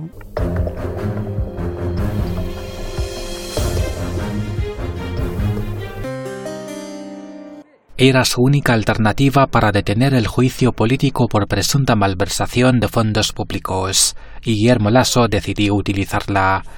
Para dar una salida constitucional al Ecuador, he decidido aplicar el artículo 148 de la Constitución de la República que me otorga la facultad de disolver la Asamblea Nacional por grave crisis política y conmoción interna. La decisión ha sido catalogada como inconstitucional por las bancadas opositoras que buscaban la salida del mandatario. Algunas formaciones, como el Partido Social Cristiano, han presentado una denuncia ante la Corte Constitucional para abolir el decreto presidencial. Se ha presentado ya la acción de inconstitucionalidad por el fondo contra el decreto que ha decretado la muerte cruzada de la Asamblea Nacional y en tal virtud lo que esperamos, respetuosos de la Constitución, de la ley y de la convivencia pacífica de este país, es que sea esta Corte la que dirima este conflicto. Desde el poderoso movimiento indígena criticaron los años de mandato de Lasso y exigieron a los asambleístas seguir con el juicio político. La compra de votos en la Asamblea Nacional no le alcanzó y viéndose perdido, activa un autogolpe de Estado encubierto y apoyado por las botas y las bayonetas, porque no tiene ningún apoyo popular. El correísmo también lamentó la disolución de la Asamblea, pero dijo que no tomará acción y que prefiere enfrentar al mandatario en las urnas. El expresidente Rafael Correa celebraba desde ya la posible salida de Lazo, muy impopular en las encuestas. Pero Lazo, un gran fraude democrático, llegó repleto de mentiras a la presidencia en su, durante el ejercicio de gobierno, además de incumplir todas sus ofertas electorales, demostró gran ineptitud, gran eh, corrupción, escándalo de corrupción por doquier, violencia inaudita, somos de los países más violentos de América Latina y de seguir la tendencia vamos a acabar como de los más violentos del mundo. Si la Corte Constitucional no declara nula la decisión de Lasso, el país irá a las elecciones generales dentro de tres meses. La muerte cruzada podría significar el fin del mandato del presidente y el fortalecimiento de la oposición, sobre todo el correísmo, que obtuvo la victoria en las pasadas elecciones regionales y que hoy tiene muchas posibilidades de volver a la presidencia. Pahit Jodadadi, Espanto Noticias. Los últimos tiempos.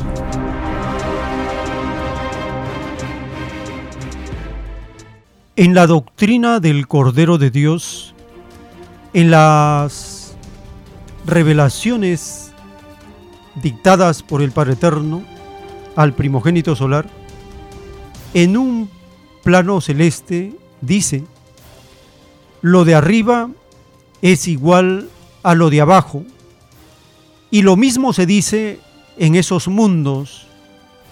Vuestra ciencia trata de llegar a otros mundos. De verdad os digo que ninguno de vosotros llegará a planeta alguno hasta que no se haya cumplido la última letra de mis escrituras. Nadie se manda solo en el universo. Y si llegasteis a vuestro satélite luna, fue porque así lo pedisteis y se os concedió. Fue un pedido de la inteligencia viviente para demostrar que con la inteligencia se llega lejos.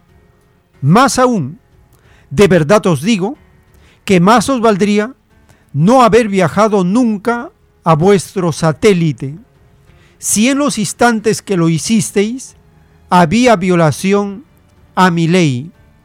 ¿No había hambre en vuestro mundo cuando lo dejasteis? Ciertamente que habían y aún hay grandes calamidades.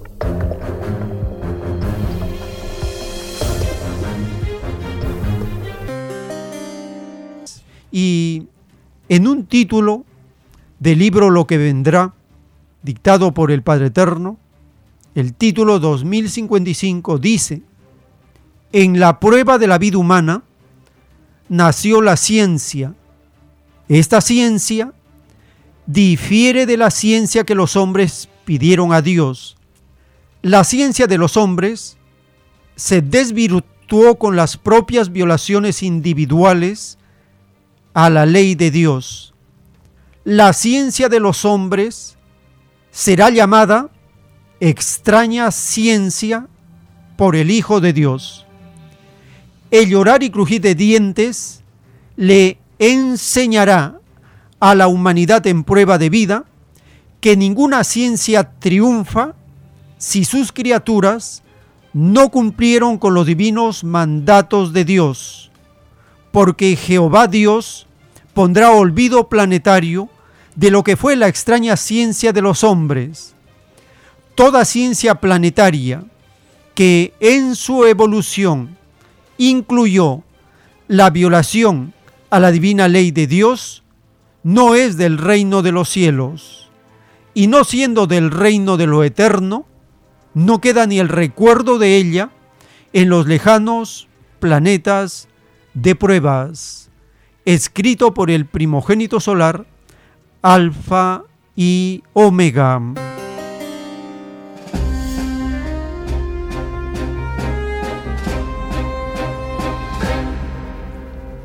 Estamos conociendo cómo la inteligencia viviente pidió ser probada en este planeta y los frutos de esta inteligencia es que se puede llegar al satélite Luna, por ejemplo. Es un esfuerzo de tiempo, de desarrollo, pero dice el Padre Eterno que más valdría no haber viajado nunca a la luna si en los instantes que se hacía había hambre en este mundo. Es una condición. Es por ello de la condena a estos experimentos. Lo importante es que con la inteligencia viviente se llega lejos y la llamada ciencia humana hace alarde de sus avances sin tomar en cuenta lo de Dios. ¿Cuál es el destino de ello? No quedará, pasará al polvo del olvido.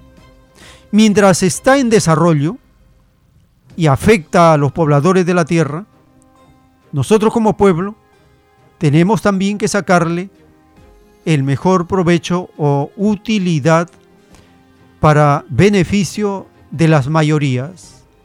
A pesar que está en manos de una minoría, con inteligencia podemos usar en favor de la mayoría. Es el caso de los avances de la llamada inteligencia artificial.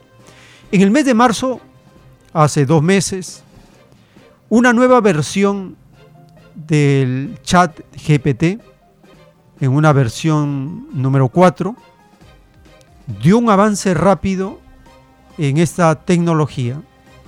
Cada día que está pasando en la llamada inteligencia artificial equivale a 30 días de los nuestros.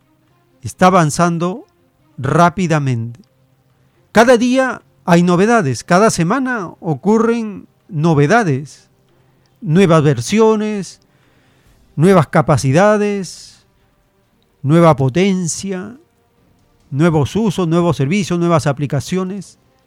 Estamos entrando a una etapa rápida de la tecnología. Debemos montarnos en esa ola como pueblo, porque así como Internet con las redes sociales permite desenmascarar en un gran porcentaje a la prensa mercenaria, a la prensa mentirosa, a la prensa servil. Estamos viviendo el momento advertido por Cristo cuando dijo, y buscaréis la verdad, y la verdad os hará libres. y conoceréis la verdad y la verdad os hará libres. Él dijo la palabra, conoceréis la verdad. No solo dijo, escuchen la verdad, sino conozcan la verdad. Conocer es un proceso, un método de aprendizaje para llegar a la verdad. Hay que comparar, verificar, hay que investigar, hay que hacer esfuerzo, poner en acción a las 318 virtudes que cada uno posee. No solo es escuchar la verdad, hay que conocer la verdad. Para conocer algo, tenemos que experimentarlo. ¿Cómo vamos a saber si lo que presentan es verdadero o falso? Con los diez mandamientos. Viola los mandamientos, es falso. Atropella al pueblo, es falso. Va contra el pueblo, es falso. Podemos tomar esas medidas, esas varas, para discernir lo verdadero de lo falso. Esto que está sucediendo, ¿favorece a un individuo o favorece a la comunidad, a la mayoría? Si favorece a un solo individuo, es falso. Tiene que favorecer a la comunidad para que sea verdadero. Porque el individuo pasa, la comunidad queda. Esa es la realidad, esa es la verdad. Compartimos una nota de un avance de la llamada inteligencia artificial que muy pronto empezará a llegar a los celulares y nosotros ya estamos montados en esa ola, porque no podemos quedarnos con los brazos cruzados, es lucha material así de lo más extremo que podamos conocer. Estamos en los últimos tiempos de la prueba de la vida y está ocurriendo en un plano paralelo un día de la inteligencia artificial son 30 días de los nuestros, entonces nos saca ventaja rápidamente. Escuchemos esta nota publicada del chat GPT.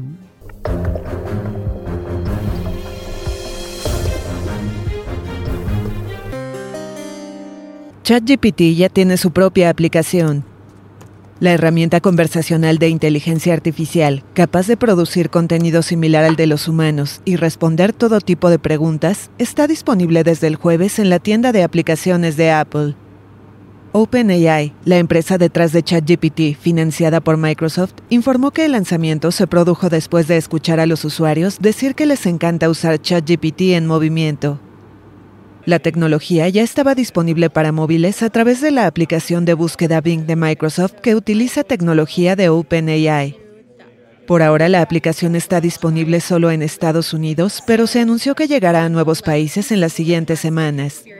La app también ofrece orientación sobre cocina, planes de viaje o en la elaboración de mensajes reflexivos. Con el lanzamiento, OpenAI sigue abriéndose al mercado de las búsquedas en Internet, hasta ahora dominado masivamente por Google. Los últimos tiempos.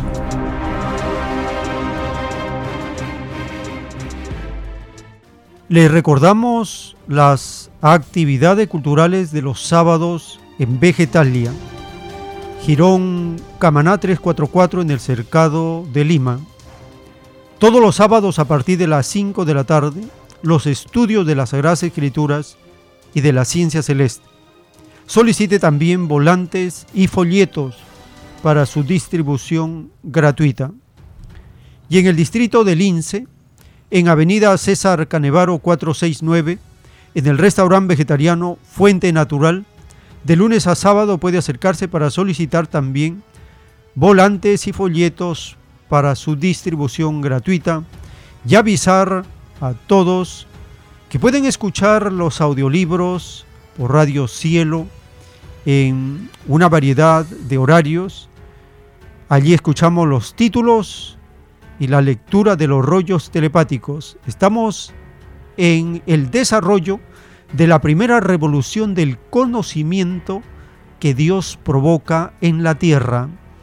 Todos los días, durante varias horas, Radio Cielo transmite por las ondas electromagnéticas que no la vemos, pero ahí están batallando contra la mentira, la falsedad, la inmoralidad, la corrupción del capitalismo, como un David peleando en esta batalla de ideas contra el Goliat, la bestia del mundo.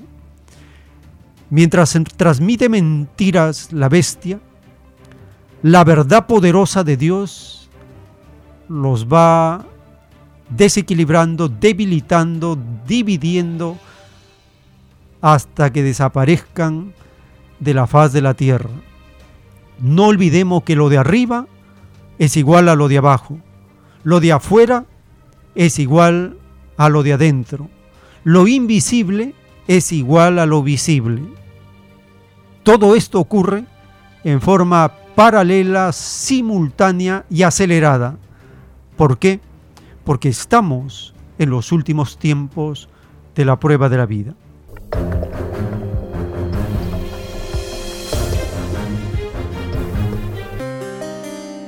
Y así terminamos este segmento. Les estamos muy agradecidos por estar acompañándonos y les invitamos a seguirnos porque tenemos todavía más audios para compartir en la siguiente.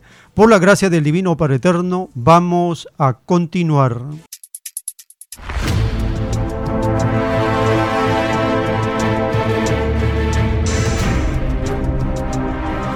Los últimos tiempos.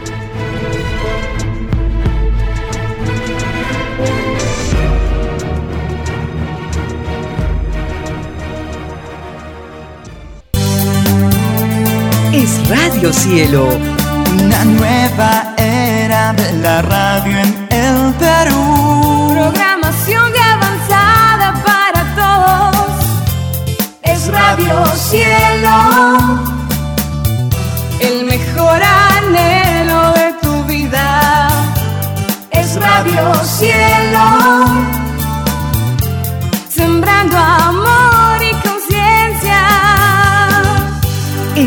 Radio Cielo. Ahora, tu radio favorita, Cielo, llega a todo el mundo. Visítanos e interactúa con todos tus conductores de la variedad de programas que ofrece tu radio Cielo. Radio Cielo en la red. Ingresa a la www.radiocielo.com.pe y desde tu teléfono móvil interactúa con nosotros. Radio Cielo, a la vanguardia de la tecnología. tecnología. Cielo.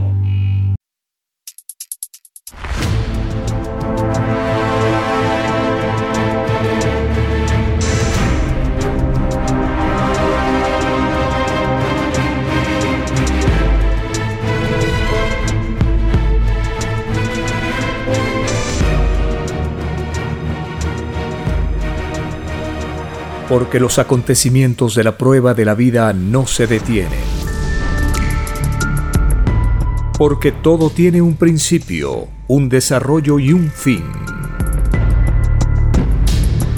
Estamos compartiendo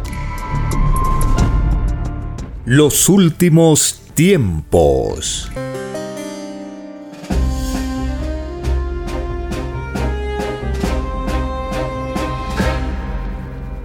Gracias al divino creador de todas las cosas, creador de la vida, del infinito universo expansivo pensante. Gracias a nuestra divina Madre Universal, la Madre de todos, la Divina Madre Solar Omega. Ella se revela en los planetas cuando las humanidades piden pasar juicios finales. Gracias al primogénito solar Cristo, el Cordero de Dios, Jesús de Nazaret en retorno, el que vuelve brillante como un sol de sabiduría. Así empieza a brillar su divino conocimiento. El autor de la escritura telepática es el mismo Jesús de Nazaret en retorno. Él pidió volver para culminar su divina misión cuando Él dijo, soy el alfa y la omega.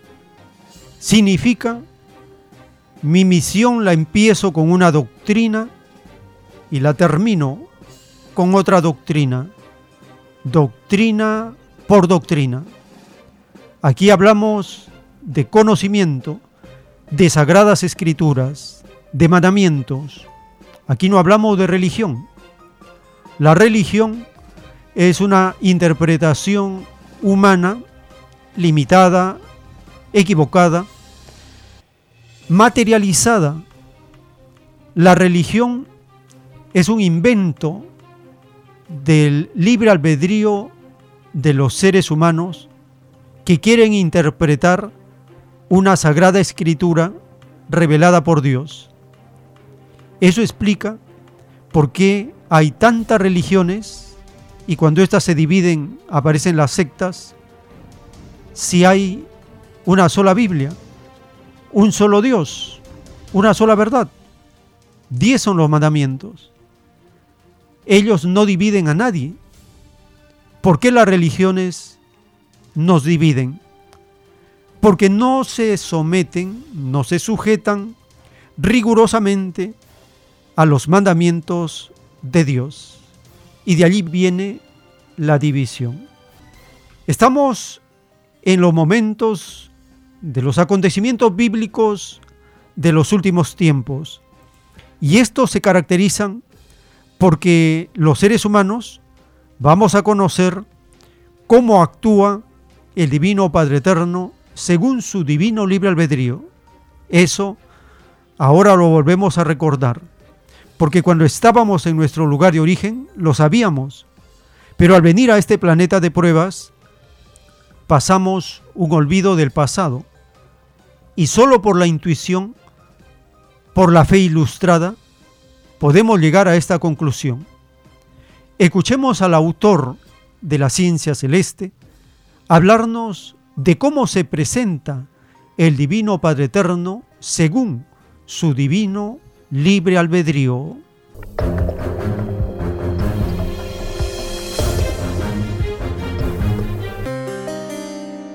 Cuando se presenta el Eterno, todos tienen asegurar la vida eternamente.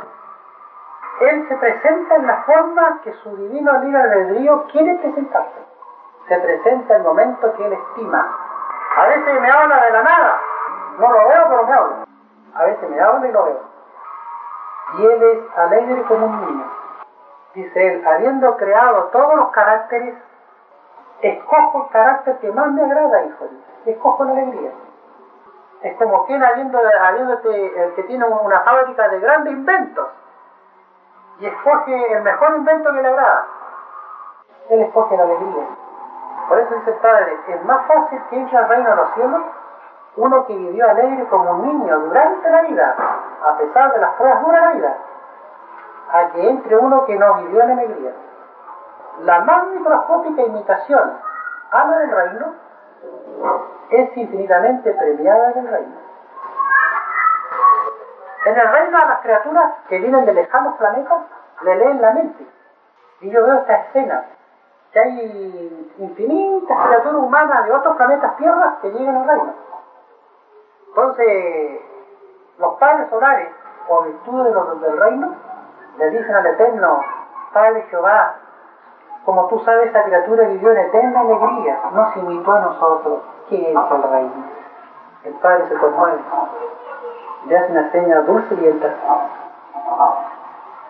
Es más fácil, dice el Padre, que se interesen por uno que haya imitado al reino, a que se interesen por uno que no imitó al reino. Lo miran como que va pasando, leen la mente. Más vale ser alegre. Y los únicos que no tienen juicio son los niños. Y no hay nada. La inocencia no tiene. Hasta los 12 años de edad. Los últimos tiempos.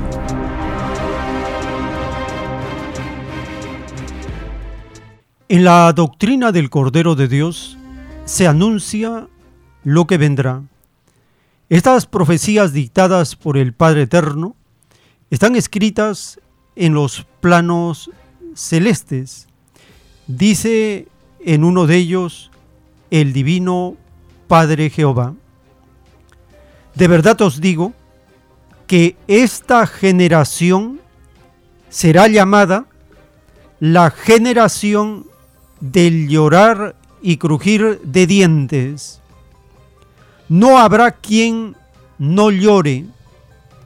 Veréis al Hijo solar Cristo brillándole su rostro. Hará temblar los montes, porque materia y espíritu, siendo vivientes en sus leyes, pidieron al Padre Jehová acompañarle en su divina gloria y majestad. De verdad os digo que jamás hombre alguno tuvo ni tendrá tanto poder sobre este mundo. Los demonios de la fuerza estarán espantados porque serán los primeros en ser quemados por el magnetismo solar del Hijo primogénito. Caerá el extraño sistema de vida basado en el oro, porque los demonios de la fuerza ya no existirán. He aquí una divina profecía que espantará a los ambiciosos del oro, como siempre ha ocurrido a través de los siglos. Estos demonios se espantan ante los grandes acontecimientos del espíritu. La mayoría de los accionistas del oro se suicidarán porque el oro jamás les dio una sólida moral. He aquí a los mayores ilusionados de la vida. Ninguno quedará en este mundo. He aquí al demonio que conoció el mundo y no hay otro. He aquí el mal viviente. He aquí a las tinieblas hechas poder temporal. He aquí a la bestia de muchos ojos. He aquí a los que crearon el He aquí a los malditos. He aquí que todos perecerán en el lago de fuego. He aquí una justicia que será recordada por muchos siglos, escrito por el primogénito solar, Alfa y Omega.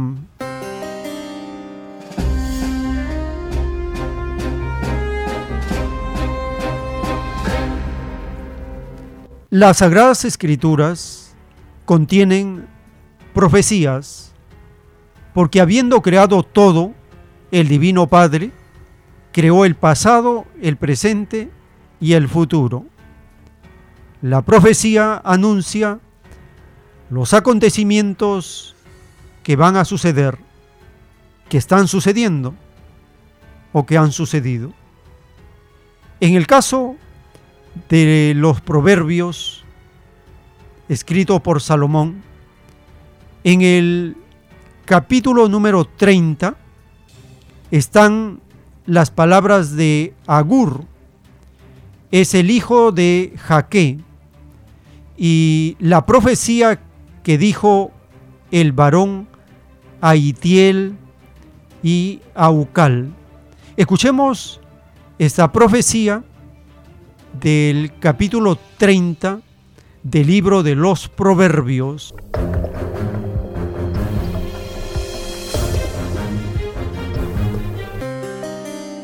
Capítulo 30 Palabras de Agur, hijo de Jaque, la profecía que dijo el varón Aitiel, Aitiel y Aucal. Ciertamente más rudo soy yo que ninguno, ni tengo entendimiento de hombre. Yo ni aprendí sabiduría, ni conozco la ciencia del santo. ¿Quién subió al cielo y descendió? ¿Quién encerró los vientos en sus puños? ¿Quién ató las aguas en un paño? ¿Quién afirmó todos los términos de la tierra? ¿Cuál es su nombre y el nombre de su hijo, si sabes? Toda palabra de Dios es limpia. Él es escudo a los que en él esperan. No añadas a sus palabras para que no te reprenda y seas hallado mentiroso. Dos cosas te he demandado. No me las niegues antes que muera. Vanidad y palabra mentirosa aparta de mí. No me des pobreza ni riquezas. Manténme del pan necesario. No sea que me sacie y te niegue y diga, ¿quién es Jehová? O que siendo pobre hurte y blasfeme el nombre de mi Dios. No acuses al siervo ante su Señor, no sea que te maldiga y lleves el castigo. Hay generación que maldice a su padre y a su madre no bendice. Hay generación limpia en su propia opinión, si bien no se ha limpiado de su inmundicia. Hay generación cuyos ojos son altivos y cuyos párpados están levantados en alto. Hay generación cuyos dientes son espadas y sus muelas cuchillos para devorar a los pobres de la tierra y a los menesterosos de entre los hombres. La sanguijuela tiene dos hijas que dicen, dame, dame. Tres cosas hay que nunca se sacian. Aún la cuarta nunca dice, basta.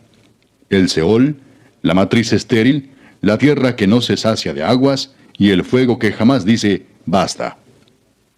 El ojo que escarnece a su padre y menosprecia la enseñanza de la madre, los cuervos de la cañada lo saquen y lo devoren los hijos del águila. Tres cosas me son ocultas, aún tampoco sé la cuarta. El rastro del águila en el aire, el rastro de la culebra sobre la peña, el rastro de la nave en medio del mar y el rastro del hombre en la doncella. El proceder de la mujer adúltera es así. Come y limpia su boca y dice, no he hecho maldad. Por tres cosas se alborota la tierra, y la cuarta ella no puede sufrir. Por el siervo cuando reina, por el necio cuando se sacia de pan, por la mujer odiada cuando se casa, y por la sierva cuando hereda a su señora. Cuatro cosas son de las más pequeñas de la tierra, y las mismas son más sabias que los sabios.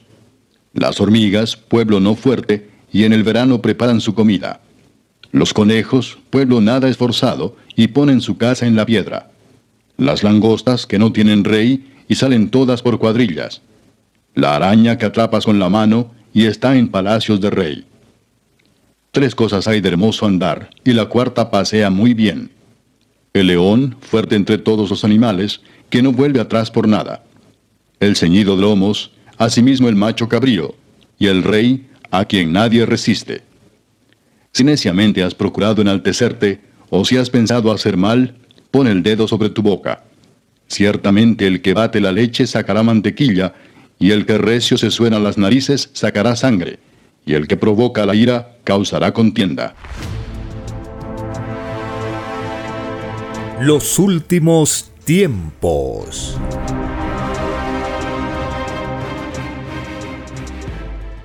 En un plano celeste dictado por el Padre Eterno, está escrito, sí, hijito, el llamado capitalismo perdió al llamado mundo cristiano porque no se puede servir a Dios y servir a la vez al oro. Toda la humanidad pidió servir al Padre sin interés. El extraño sistema de vida basado en el oro perdió a toda la humanidad, porque toda acción mental fue influenciada por el interés. No hay criatura humana que no tenga puntaje de tinieblas por haber conocido el interés. No hay quien no llore por este puntaje de tinieblas. Mientras mayor es el puntaje en contra, más alejado está el espíritu del reino de los cielos. Mientras se fue interesado en la vida, cada ser debe sumarse un punto de tinieblas por cada segundo vivido a partir de los 12 años de edad hasta el instante del arrepentimiento mismo. De verdad os digo que si no hubieseis conocido el capitalismo, todos entraríais al reino de los cielos, porque el fruto de este demonio hecho sistema de vida es fruto de maldición.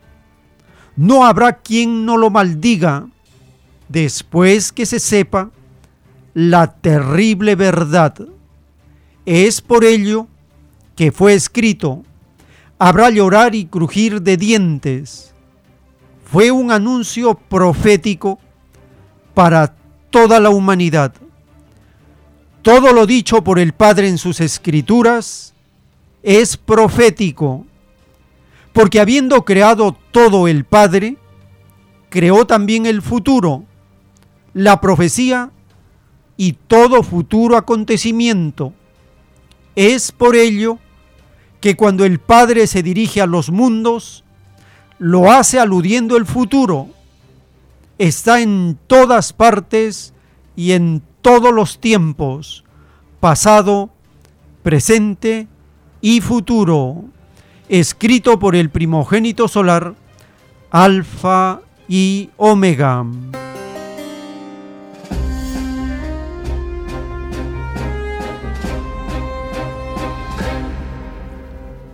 Estamos conociendo la revelación del Padre Eterno, de cómo sus escrituras son proféticas, porque cuando el Padre Eterno inspira a sus mensajeros, a sus enviados, cuando se dirige a los mundos, lo hace aludiendo al futuro, porque el divino creador está en todos los tiempos, está en el pasado, está en el presente y está en el futuro.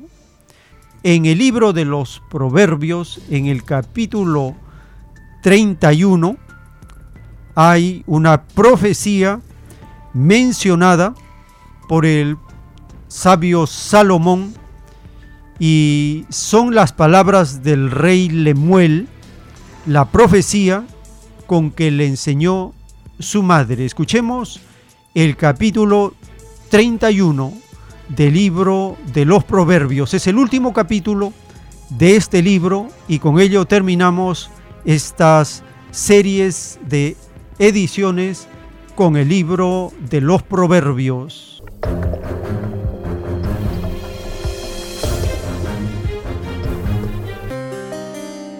Capítulo 31 Palabras del rey Lemuel, la profecía con que le enseñó su madre.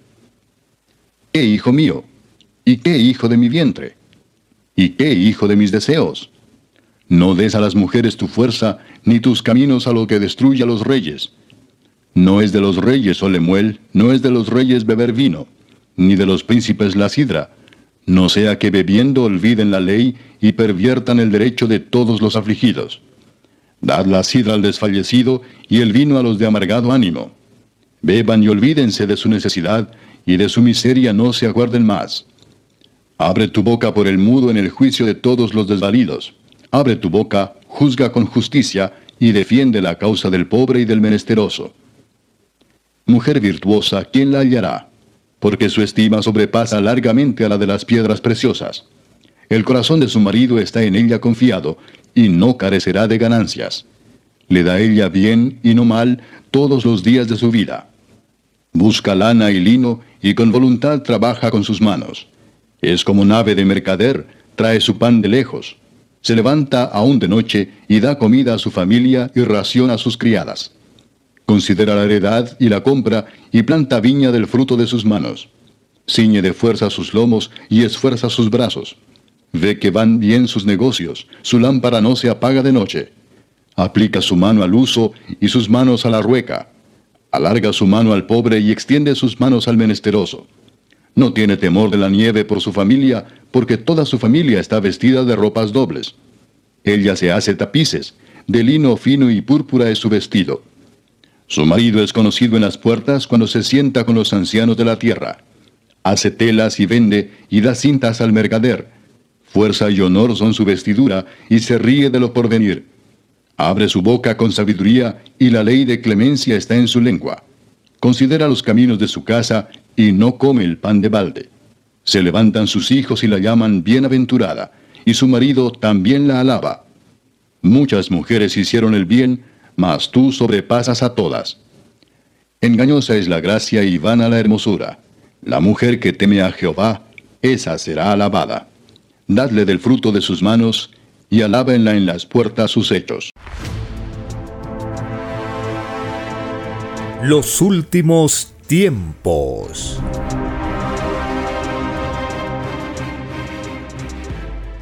En la doctrina del Cordero de Dios está la traducción de las sagradas escrituras.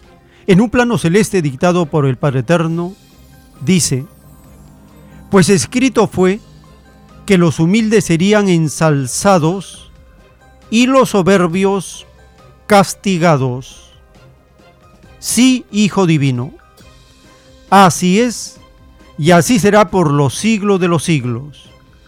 Significa que las llamadas Naciones Unidas serán maldecidas por tu divino Padre Jehová, pues allí mora el demonio de la maldita fuerza de la gran bestia. Sí, Hijo Divino. Así es, y así será por los siglos de los siglos.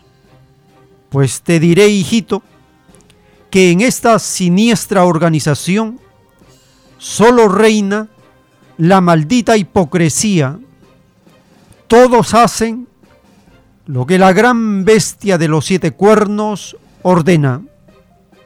Sí, hijito, ya veo que estás divinamente asombrado ante esta divina revelación. Los malditos cuernos de la maldita bestia representan siete violaciones a mis divinos mandamientos, pues tú bien sabes, Hijo Divino, que diez son mis divinos mandatos sobre las criaturas de la ciencia del bien. Solo les queda el divino número 3, escrito por el primogénito solar, Alfa y Omega.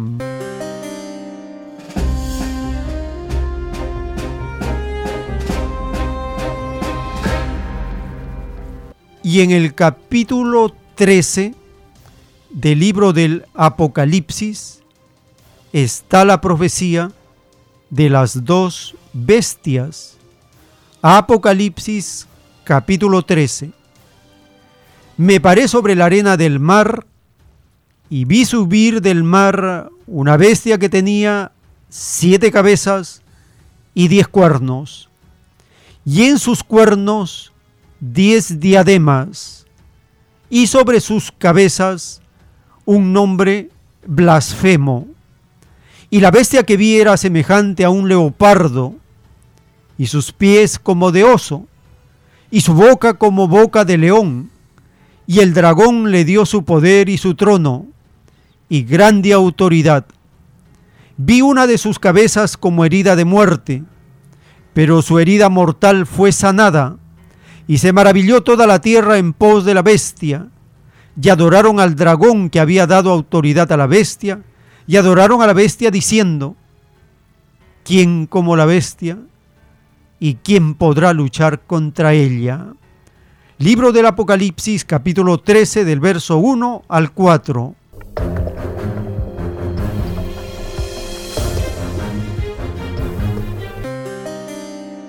Esta profecía está en pleno cumplimiento en esta etapa desde 1976, cuando se juntaron en forma soberbia las que se consideraban a sí mismas las siete naciones más ricas del planeta, las siete potencias capitalistas, formaron un grupo conocido mundialmente como el G7, el grupo de los siete, los siete países ricos, las siete potencias, las siete naciones más industrializadas, más avanzadas, más desarrolladas, siempre se dan, como dice la profecía del Apocalipsis, se dan títulos blasfemos, siempre están alardeando en forma soberbia de un extraño poder y tecnología y fuerza en la que se sustenta la bestia. ¿Qué es la bestia? Es una alegoría, es una figura, una representación de un poder económico, el poder económico más brutal, más despiadado, más explotador de la tierra. Y ese poder económico está representado, como dice la profecía, en siete cabezas. ¿Cuáles son esas cabezas? Estados Unidos, Gran Bretaña, Francia son las cabezas mayores. Le secundan Alemania, Italia, Japón y Canadá. Esas son las siete naciones que se juntaron a partir de 1976 y ahí empieza esta profecía en el cumplimiento de su accionar en toda la tierra. ¿En qué contexto ocurre? Cuando Estados Unidos en 1971 decide que ya no tendrá por base el oro, sino el dólar, los petrodólares, y ocurre la llegada de Salvador Allende en 1970, que iba a luchar contra la bestia desde América del Sur a nivel continental. Es por eso que Nixon, la CIA, Kissinger asesinaron brutalmente con la complicidad de sus esbirros como Pinochet a Salvador Allende. 1970, 1973. 1973, la grave crisis del petróleo. 1976 se forma el G7. En ese contexto aparece las siete cabezas de la bestia, de la época atómica, de la época moderna, de la era contemporánea. Porque a finales del siglo XIX también hubieron siete potencias. Dentro de ellas estaba Rusia, pero ya a finales del siglo XX, en el último cuarto del siglo XX, Rusia ya no estaba, porque era la Unión Soviética. Recién, después de la disolución de la Unión Soviética, invitaron a Rusia al G7 y hasta el año 2014 se conoció el G8, que también está profetizado en el capítulo 17 del Apocalipsis. Estamos viviendo, por lo tanto, el Apocalipsis materializado. Cuando nosotros le preguntamos a los religiosos que nos expliquen esta alegoría de la bestia, ellos repiten literalmente que se refiere a un animal monstruoso de siete cabezas. Da risa su explicación, su interpretación, ridícula. Es una alegoría que se refiere a un poder económico brutal, basado en el arma atómica, en las armas atómicas. Y utilizan el dinero, el dólar, como moneda de chantaje a nivel mundial, como lo describe Apocalipsis 13, 16, 17, 18. Detalladamente, verso por verso, presenta todo el desarrollo de la bestia en su accionar en el planeta. Brutal, sanguinaria, conspiradora, ambiciosa, sin misericordia. Por eso que el término correcto, preciso, que le da el Divino Padre a Juan el teólogo que escribe el Apocalipsis es de bestia. ¿Y dónde se están reuniendo estos días las siete cabezas de la bestia? En Japón. Escuchemos la nota publicada por la prensa de la prensa progresista, porque allí sí se comunica que en Japón pobladores protestaron contra el G7 por ser los que mayor acaparan las armas nucleares y por ser los conspiradores y creadores y sostenedores de la guerra. Pero esta noticia de las protestas contra el G7 no se ve en la prensa occidental capitalista tenemos nosotros que buscar la información para encontrar estas notas y desenmascarar el accionar hipócrita de la bestia. Escuchemos esta primera información de las protestas contra el G7, las siete cabezas de la bestia, en Japón.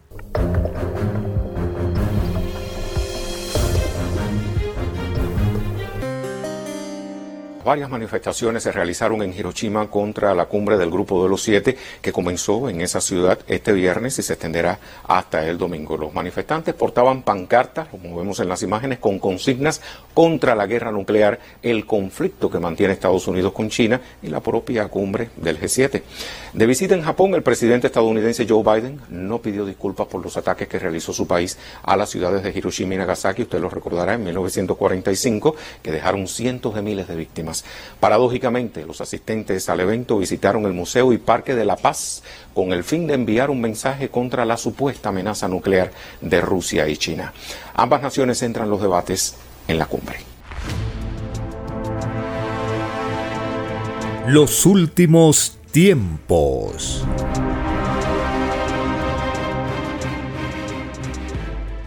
En el Apocalipsis capítulo 13, verso 11 en adelante está escrito, Después vi otra bestia que subía de la tierra y tenía dos cuernos semejantes a los de un cordero, pero hablaba como dragón, y ejerce toda la autoridad de la primera bestia en presencia de ella, y hace que la tierra y los moradores de ella adoren a la primera bestia cuya herida mortal fue sanada.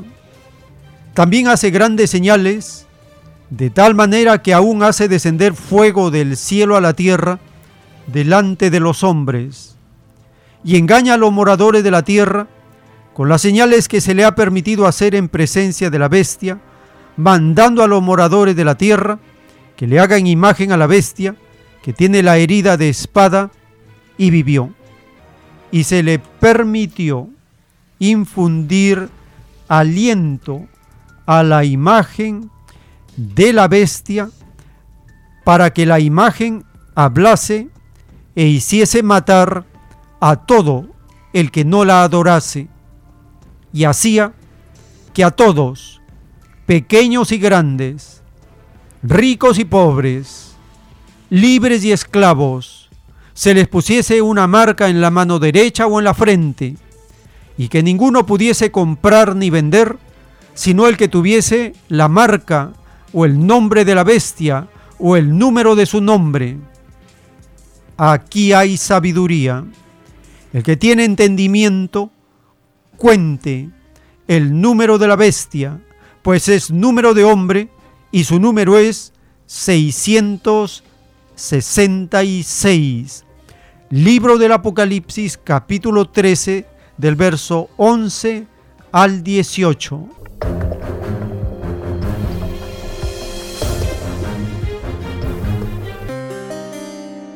La interpretación de esta alegoría está clarísima en nuestros tiempos. En el verso 11 dice, después vi otra bestia que subía de la tierra y tenía dos cuernos semejantes a los de un cordero, pero hablaba como dragón con claridad identifica a Estados Unidos como a este gran poder monstruoso de la economía que tiene dos cuernos semejantes a los de un cordero, pero habla como dragón. ¿Qué significa los dos cuernos? Significa los dos partidos políticos que siempre han gobernado a Estados Unidos el demócrata y el republicano. Hablaba como dragón significa que siempre esta nación, en toda su historia, está llena con fuego por la boca de los cañones, de las metrallas, de las bombas, de los bombarderos. Esta nación habla como dragón. ¿Cuál es la alegoría del dragón? Es una figura monstruosa que por su boca sale fuego que destruye, quema, destruye. Estados Unidos tiene esa boca de dragón. Todo es armas. Metralla, tanques, bombas, misiles, drones. Todo es fuego, explosivos. Sus películas, pura violencia. Su historia, pura sangre y violencia. Sus discursos, pura soberbia, amenazas, chantajes.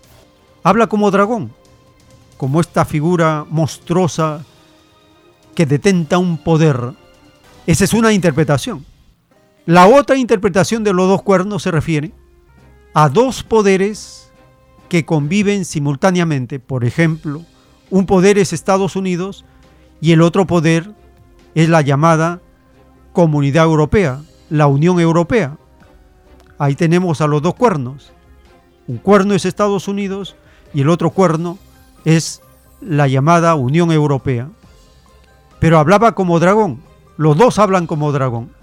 Son naciones guerreristas, los mayores fabricantes de armas, los mayores invasores, los que han tenido y mantienen colonias en todo el planeta. Estados Unidos y las potencias europeas tienen bases militares en muchas naciones donde no corresponde. Por eso dice que hablaba como dragón. Y luego menciona que tiene gran poder. Verso 13. También hace grandes señales, de tal manera que aún hace descender fuego del cielo a la tierra delante de los hombres. Este verso se cumplió cuando Estados Unidos hizo detonar bombas atómicas en Hiroshima y Nagasaki. Allí por la televisión los seres humanos observaron, atónitos, cómo estos hongos gigantescos de fuego de la bomba atómica en minutos asesinaron a cientos de miles de personas, inocentes pobladores civiles en esas naciones. Ese acto de terrorismo atómico cometido por Estados Unidos representa este verso 13 del Apocalipsis. Claramente, ahora escuchemos cómo la prensa occidental, hipócrita y mercenaria, se refiere a la presencia de las siete cabezas del demonio, de Satanás, de la bestia, en Hiroshima, en Japón. Y allí la hipocresía de estos representantes de la bestia, en cada palabra que dicen, en cada expresión, ahí sale su hipocresía, su soberbia, ahí sale su boca de dragón.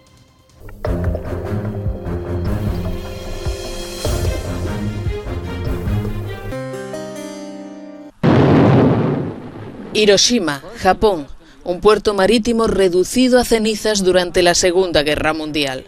Fue el primer ataque nuclear de la Fuerza Aérea de Estados Unidos que lanzó una bomba atómica sobre la ciudad japonesa. 79 años después, mientras la guerra continúa en Ucrania, los líderes de las economías más ricas del mundo y sus aliados convergen en este mismo lugar para pedir un mundo sin armas nucleares. Japón ocupa actualmente la presidencia del G7 y para el primer ministro anfitrión, Fumio Kishida, la reunión de este fin de semana es una oportunidad para destacar su compromiso con el país devastado por la guerra. La cumbre se produce poco más de una semana después de que la Comisión Europea anunciara su undécimo paquete de sanciones contra Rusia y tras la gira europea de Zelensky para obtener más armas. Y mientras el presidente ruso, Vladimir Putin, que nunca ha firmado la prohibición del Tratado Nuclear de la ONU, continúa haciendo alarde de su fuerza militar y probando sistemas de misiles hipersónicos. La perspectiva de otro ataque nuclear se cristalizó recientemente en las pruebas de misiles nucleares de la cercana Corea del Norte.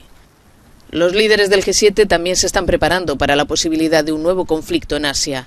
Shikata dice que los temores de que Pekín intente apoderarse de Taiwán por la fuerza no solo son una preocupación seria para Japón, sino también para la comunidad internacional.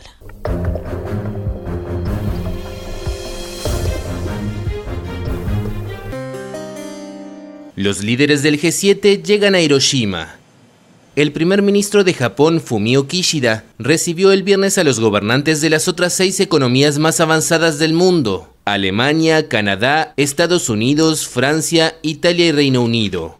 El presidente estadounidense Joe Biden se convirtió en el segundo mandatario de su país después de Barack Obama en visitar esta ciudad arrasada por una bomba atómica lanzada por Washington en 1945.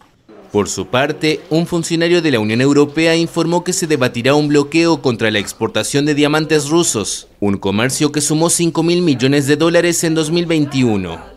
Además, se esperan conversaciones para intentar forjar un frente unido ante China, centradas en los esfuerzos para proteger a las economías del G7 mediante una diversificación de las cadenas de suministro y los mercados. Japón invitó a India, Brasil e Indonesia, entre otros, buscando acercarse a países en desarrollo donde Pekín realiza cuantiosas inversiones. Los últimos tiempos.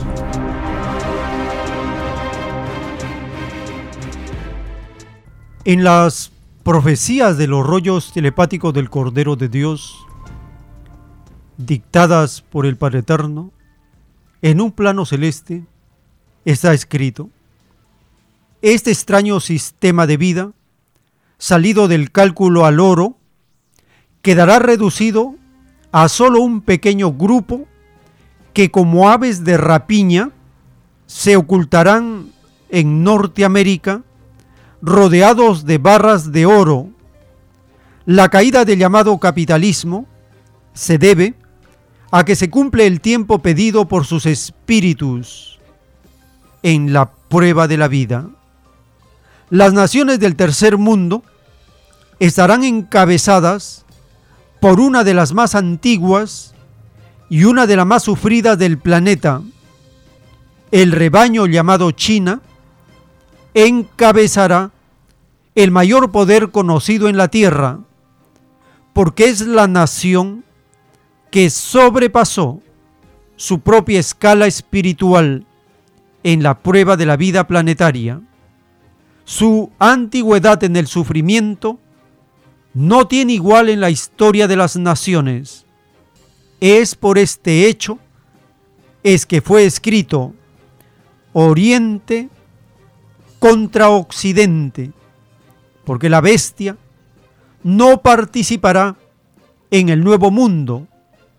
El capitalismo caerá porque la generación cambiará de costumbres, extrañas costumbres que jamás debió haber conocido el mundo. Por conocer tan extrañas costumbres, el mundo surgido del oro no entrará al reino de los cielos. Escrito por el primogénito solar, Alfa y Omega.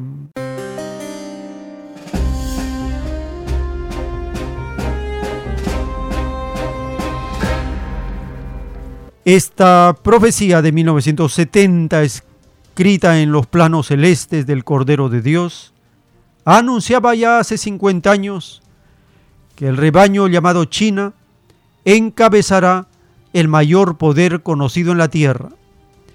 Y también decía la profecía que el conocimiento sin límites de la ciencia celeste se asentará en el rebaño China, provocando la más grande revolución de toda la historia.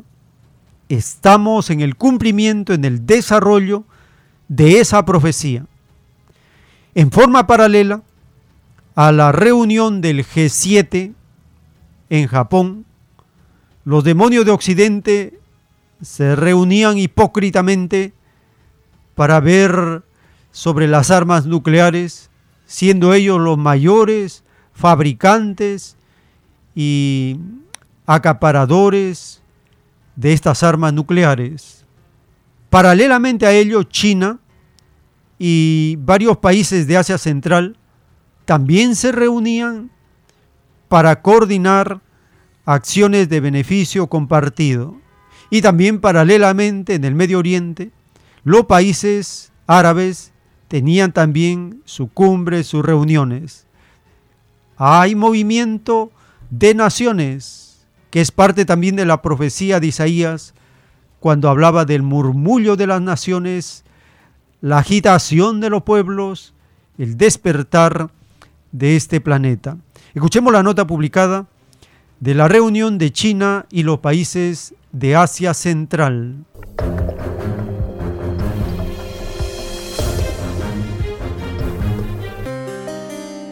China y los países de Asia Central, conformados por Kazajistán, Kirguistán, Tayikistán, Turkmenistán y Uzbekistán, promoverán la construcción de un corredor de transporte y una sociedad de desarrollo energético.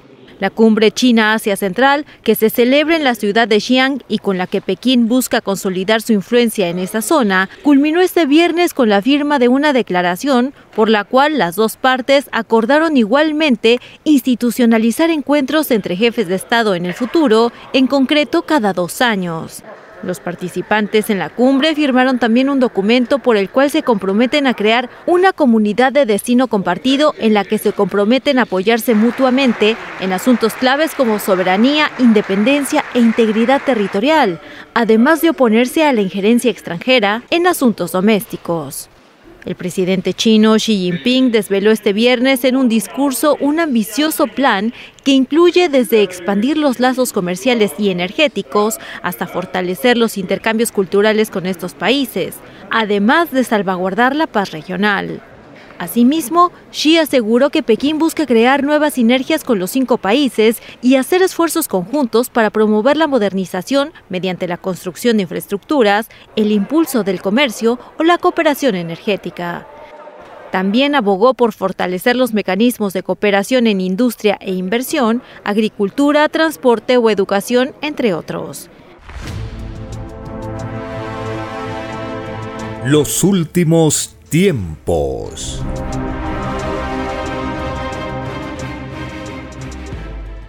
La doctrina del Cordero de Dios es la continuación de las Sagradas Escrituras. Esto constituye la más grande noticia de todos los tiempos. Una vez más, el Divino Padre Eterno se pone en contacto con los seres humanos por medio de la escritura telepática. Esto ya ocurrió en el pasado, cuando envió la ley mosaica y siglos después la doctrina cristiana. Ahora las sagradas escrituras adquieren una dimensión más galáctica, nos pone en contacto con el universo habitado, con la infinita creación del Padre Eterno. Estamos entrando a la etapa de la primera revolución del conocimiento de Dios en la tierra. Fascinará a todos saber su propio origen, saber lo que vendrá. Las mentes se abren a las dimensiones del universo y a saber el origen de la tierra y de las criaturas, a conocer la verdadera historia de la tierra, a saber qué es lo que nos espera según nuestras propias obras. Todo esto lo vamos escuchando, lo vamos leyendo, lo vamos aprendiendo cada día en nuestros hogares. Las recomendaciones son que todos los padres deben inculcar a sus hijos el estudio de las escrituras y mandamientos durante toda su vida. Desde pequeños, desde niños, desde que están en el vientre, deben ir hablándole, aconsejándole, orientándole, porque árbol torcido ya no es fácil de ser enderezado. Nosotros debemos escuchar desde niños la más elevada moral contenida en los diez mandamientos. Así creceremos con el mensaje, el sello de Dios en nuestras vidas. Así conoceremos el por qué estamos en la tierra y no perderemos el tiempo, no caeremos en ilusiones que nos desvían del camino colectivo, de la ley común, del pensar que estamos siendo probados por un instante llamado vida humana. Todo esto nos enseña las Sagradas Escrituras y la Divina Revelación ya es el complemento, es la solución final a todos los problemas, dudas, incertidumbres que han ocurrido durante el desarrollo de la prueba de la vida y que siempre tuvieron en vilo a la humanidad. Ahora todas las dudas son aclaradas, todas las incertidumbres disipadas y saber el futuro es una ventaja enorme porque nos vamos preparando para lo que viene. Y lo que viene es el más grande acontecimiento para los humildes, los explotados, los trabajadores, los humildes de toda condición en la tierra. Es el más grande acontecimiento, porque conoceremos la justicia colectiva y universal de una doctrina, de un Padre Solar, del Divino Creador, una vez más en la tierra.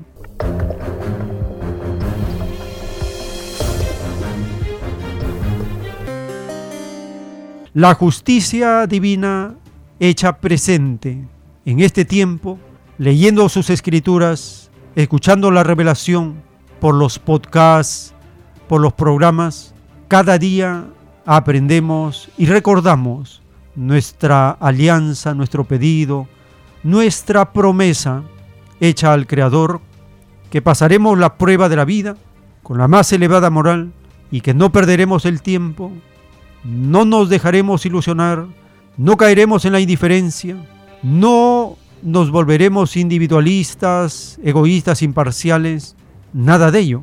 Todo lo contrario, lo colectivo, la ley común, la comunidad serán la base, el fundamento sobre el cual nosotros nos organizaremos para una convivencia de justicia, de igualdad, de bien común, de ayuda mutua, esa base firme que enseñan los mandamientos de Dios ha sido olvidada y el drama, el sufrimiento, está a la orden del día.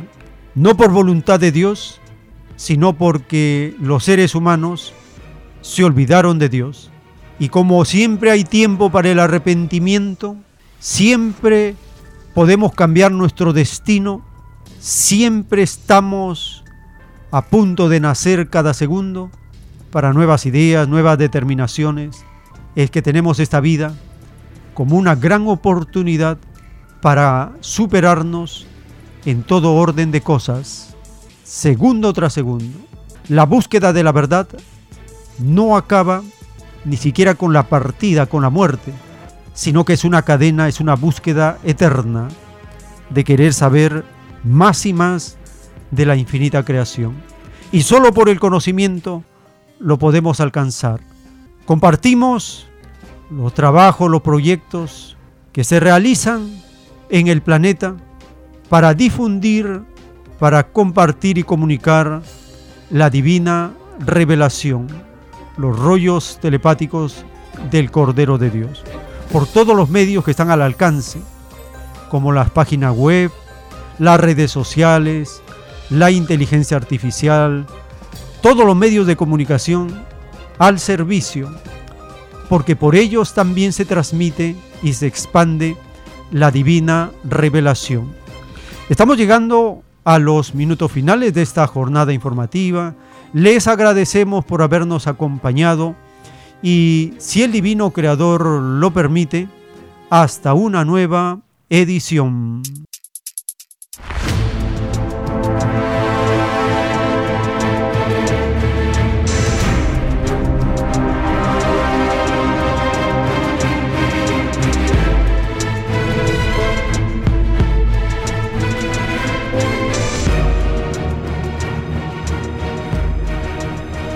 Porque la vida en desarrollo no se detiene en ningún instante.